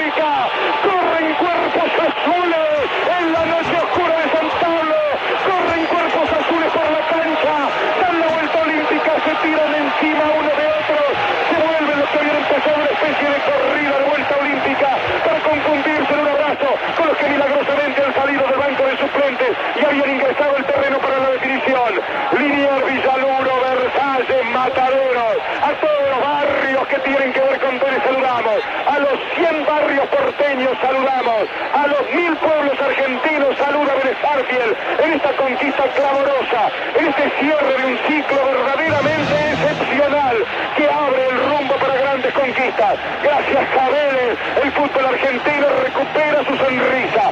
Gracias a Vélez Sarsfield, el fútbol argentino recupera la Copa Libertadores de América. Gracias a este equipo de fútbol y también de coraje. En el primer tiempo con fútbol, en el segundo tiempo con coraje, con amor propio, con todo lo que hay que tener en el alma para dejarla en la cancha hasta la última gota de sudor. Bueno, muy buenas tardes, qué gusto saludarlos. ¿Se acordaba de todo esto, querido Tito Pompey? ¿Cómo le va? ¿Qué tal? Buenas tardes, Víctor Hugo, ¿cómo no? Sí, sí, la verdad que una alegría aparte volver a escucharlo, el ambiente, eh, el relato suyo que, que por supuesto hace mucho más emocionante el, el momento, ¿no? Eh, diez años, y parece que, que fue ayer, diez años de un comienzo que al mismo tiempo es de Vélez y de Boca, y de, un gran, de una gran etapa del fútbol argentino. Vélez terminaba con la sequía del fútbol argentino en la Copa Libertadores, ¿se acuerda que hacía años que no se ganaba? Sí, la había ganado creo que el último equipo River. En el 86. En el 86 habían pasado, había pasado mucho tiempo. Habíamos estado muy cerca con el Newell's de, de Bielsa, que creo que había perdido la final ahí en, en, en el mismo San Pablo. Así es. Por penales y y bueno, lo que más recordamos los, los jugadores de aquella época era que éramos el, el equipo que ya estaba fuera del grupo y que iban a ver quién era el primero, segundo y tercero entre Boca, Palmeiras y Cruzeiro, ¿no?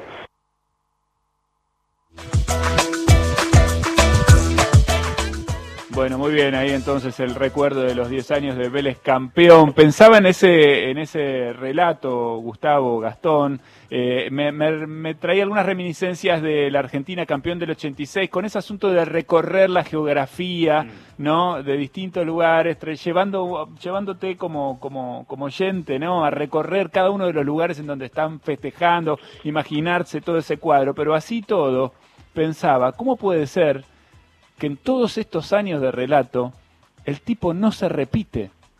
Puede tener modismo, pero no se repite.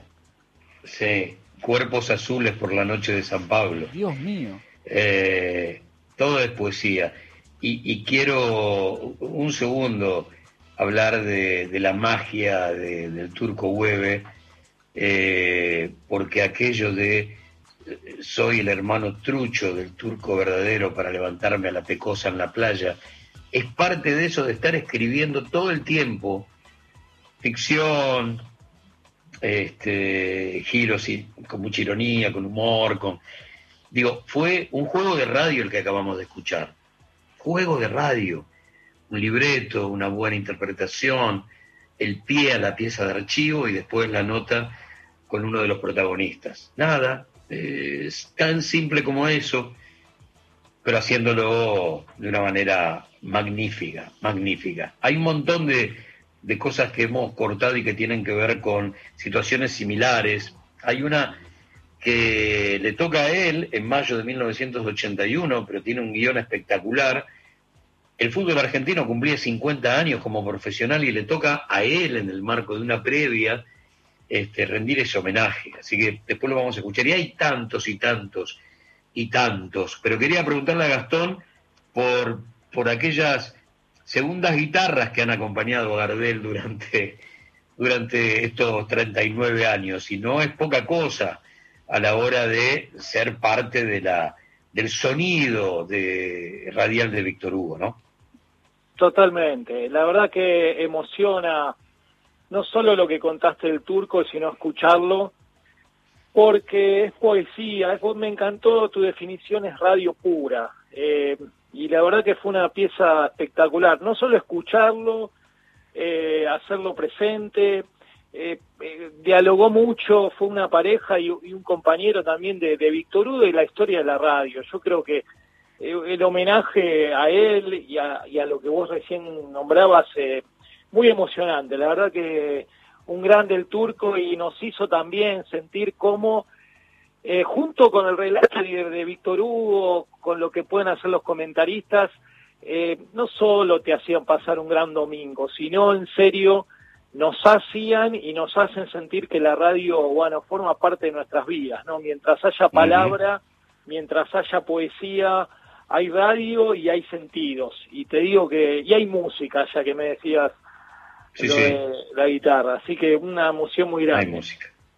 En los medios de comunicación, Eddie y Gastón, allá por 1981, ante la llegada de Víctor Hugo, lo que hicieron fue una muy buena campaña publicitaria. Traía ese mensaje, bueno, algunos datos no tan subliminales para intentar contar que algunos relatores ya eran pasados. Entonces, estaba la foto de Víctor Hugo y consideraciones sobre los más grandes de todos los tiempos. Víctor Hugo, presente y futuro, y al ladito, bueno, Fioravanti, y aparece Muñoz. Pero ¿cómo Muñoz? Si Muñoz estaba relatando, si Muñoz era presente. En el juego publicitario, bueno, ya te estaban diciendo, ya está, terminó. Le quedaban 11 años todavía de relato hasta su muerte en 1992 a, a José María Muñoz. Y por esas cosas del destino, que por supuesto en 1981 jamás pudo, pudo pensar Víctor Hugo que le iban a tocar afrontar, un buen día llega a su programa por la tarde, la tira deportiva, y por la mañana había muerto Muñoz. 1992. Dentro de toda la historia de Víctor Hugo en la Argentina, este es un momento singular, único. Le toca despedir a José María Muñoz.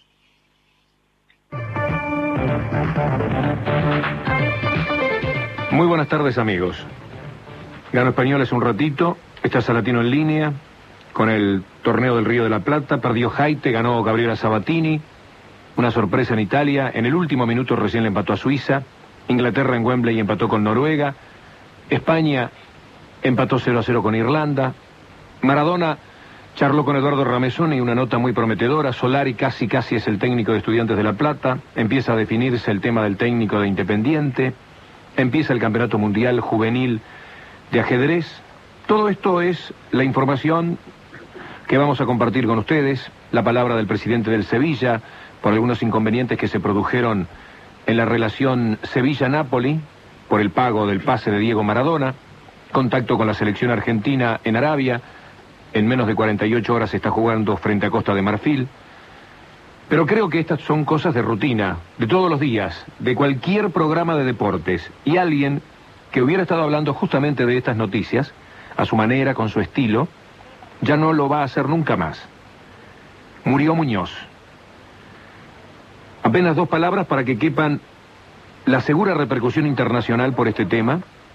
Muñoz es amplísimamente conocido y admirado en América del Sur, en España, en América Central, en todos los sitios hasta donde llegan las cosas del fútbol de estas latitudes. Murió Muñoz y en esas dos palabras cabe la congoja de la gente. Hay una tristeza cierta en toda la gente con la que uno conversa y que ha conocido o escuchado, amado y hasta despotricado contra José María Muñoz. Murió Muñoz y caben las anécdotas, las relaciones de cada uno de nosotros con él. Quien les habla ha terminado teniendo una relación cordialísima con José María Muñoz. Al principio, como hoy contaba para algún periodista, nos miramos de reojo con un cierto resquemor. Íbamos a competir. Él tenía un sitio muy especial a cuidar, como cualquiera lo intentaría desde ese lugar. Y alguien venía a intentar pelear por esa posición. Naturalmente no se podía hablar de amistad, de una relación profunda, de un afecto muy, muy grande. Pero el afecto, el respeto, la cordialidad fue viniendo con el tiempo, cuando pudimos despojarnos con José María Muñoz de esas cosas inevitables, y hacia el final, hace cuatro o cinco años, ya entramos en una franca cordialidad. Mil veces me buscaron porque se sabe que pensaba distinto a José María en muchísimos temas, del fútbol, de la política, de la vida, para que opinara duramente contra Muñoz porque hubiera sido nota, quizás a él se lo buscaron también en mil ocasiones. Tuvimos muchísimo cuidado de no caer jamás en un golpe bajo.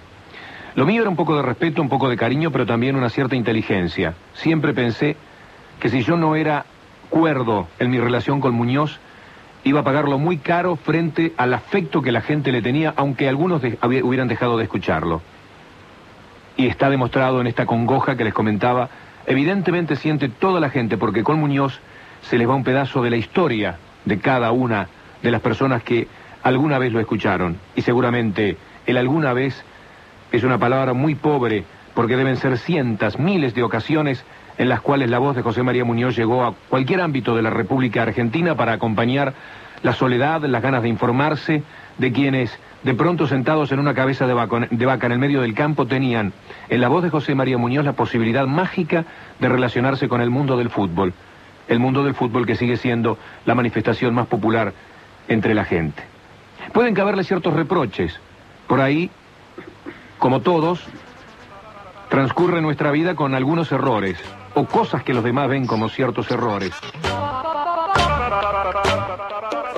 Muy bien, un fragmento entonces de la despedida de Víctor Hugo en el momento de la muerte de José María Muñoz, a la altura de las circunstancias. Sí, muy bien. Hay algo, Gustavo, de este viejo adversario despide un amigo, ¿no? Ahí flotando. Eh, hay, hay, hay mucha sinceridad, hay mucha sinceridad. Eh, lo que venía ahora, y lo resumo, tenía que ver con, obviamente, eh, Víctor Hugo no podía, eh, en, el marco de su honestidad intelectual, guardar en un cajón tantas cosas que tenían que ver con Muñoz y por ahí la, la última dictadura. Y entonces va a tirar algo eh, que es muy interesante, que en su vocación de servicio por los demás, Muñoz hizo cosas como acercarse tanto al poder real, no importa quién era el que lo ejercía, y ahí estaba la locura, ¿no? Pero siempre en beneficio de los demás y, nunca en beneficio propio. Eh, y que eso iba a terminar siendo una marca registrada para siempre. Pero va a decir, el valor es que vos lo escuchaste cuando estabas en la escuela primaria, lo escuchaste cuando te pusiste de novio, lo escuchaste cuando te casaste, lo escuchaste cuando tuviste hijos y lo escuchaste cuando tuviste nietos. Y eso era el resumen de, Víctor Hugo, que se puede completar con una palabra inolvidable de Héctor Larrea en aquel momento en Radio Rivadavia, teniendo que ser la voz de la radio en la despedida, y dijo, recordando a Tunión cuando murió Gardel, cuando el pueblo llora que nadie pregunte nada. Bueno, todo eso había generado la, la muerte de, de, José María y, y el, la palabra de Víctor Hugo absolutamente a la altura de las circunstancias. ¿eh? Absolutamente a la altura de las circunstancias. Nos quedan algunos minutos todavía, debemos una tanda, está Gastón Cuagliarello con nosotros, si te parece Gastón, si te parece Gustavo, vamos a la pausa y volvemos en unos minutos ya para, para entrar en la recta final, ¿sí? Dale. Ahí vamos. Un programa hecho con vos. Altavoz se merece más reconocimiento y tiene altos invitados. Altavoz, con Cata Delía y Juan Ignacio Belkov. Vos podés ponerte en modo altavoz, ¿eh? Lunes a viernes a las 18 en la televisión pública. Los mejores contadores para hablar del Banco Nación son los que nos cuentan sus experiencias con el banco. Soy el Francisco de Aserradero Francisco. Muchos me dicen que estoy loco por tener una pyme del país. Ponelo ahí. En todo caso, estoy loco de contento por el crédito que me dio Nación. Rápido y sin vuelta. Vos sí, dale vuelta. Nacimos para apoyar a las pymes. Por eso, en estos tiempos difíciles y siempre, vas a contar con nosotros. Porque en el Banco Nación, cada argentino y cada argentina cuentan. Argentina Unida. Ahora, Nacional. En todo el país. 7 de la tarde, 55 minutos. Próximo programa. Bazar de los Milagros con Claudio Parisi, Néstor Hugo Rodríguez y Lito Nevia. Relatores y pasión nacional que acercan la Copa Libertadores. Se definen los grupos y lo escuchás por Nacional. Próximo martes, desde las 21 en vivo para todo el país, Boca Libertad. Relata Javier Vicente, comenta Daniel Casioli. Próximo miércoles, desde las 19 en vivo para todo el país, Nacional Racing. Relata Jorge Godoy, comenta Alejandro Fabri. Y después, a las 21.30, River San Pablo. Jugada de gol, tiró gol. Con el relato de Víctor Hugo y los comentarios de Alejandro Apo. Relatores, Pasión Nacional. La pasión del fútbol se vive en la radio pública. Encontrá los podcasts de la radio en nuestra web, radionacional.com.ar. Estás a un clic de escucharlos. Todo con afecto, con Alejandro Apo, Gardel por la Rea. Grabaciones encontradas con Tom Lupo y León Gieco. Volvé a disfrutar las entrevistas federales y mucho más. Nacional, la radio pública. Volvamos a escucharnos. Continuamos en Un siglo de radio con Ney Babenco y Gustavo Campana por Nacional. Muy bien, últimos minutos de un siglo de radio. Quiero agradecerle a Gastón Cualiarielo que estuvo con nosotros acompañándonos todo el programa. Está su libro para el que quiera buscarlo, se llama El arte del relato, es sobre los relatos de Víctor Hugo Morales. Es además un libro interactivo, moderno, porque viene con unos códigos QR, ¿no? Que si le apuntás con el celular podés escuchar el relato ahí en el momento, lo cual le da ¿no? una, una cosa mucho más vívida a la lectura, así que bueno, quien tenga ganas lo, lo puede buscar, está editado por, por Coligüe. Gastón, un placer compartir esta, esta tarde con vos. ¿eh?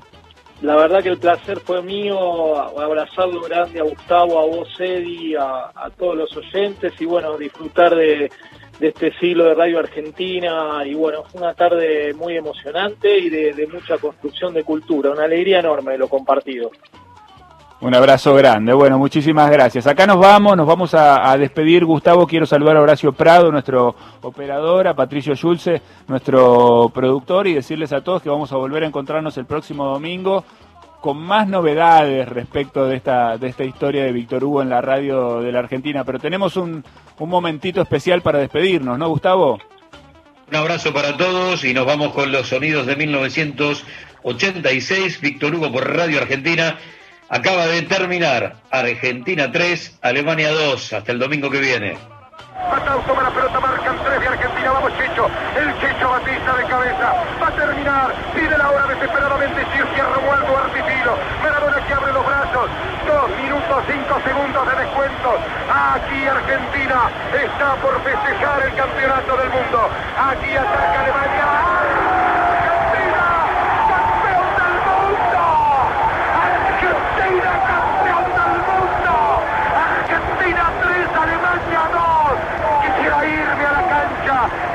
para abrazarme con cada argentino, para abrazarme como si estuvieran los isleros del Delta, los abaleros de Santa Hacheros del Chaco, los petroleros del Comodoro, los cañaduzales de Tucumán.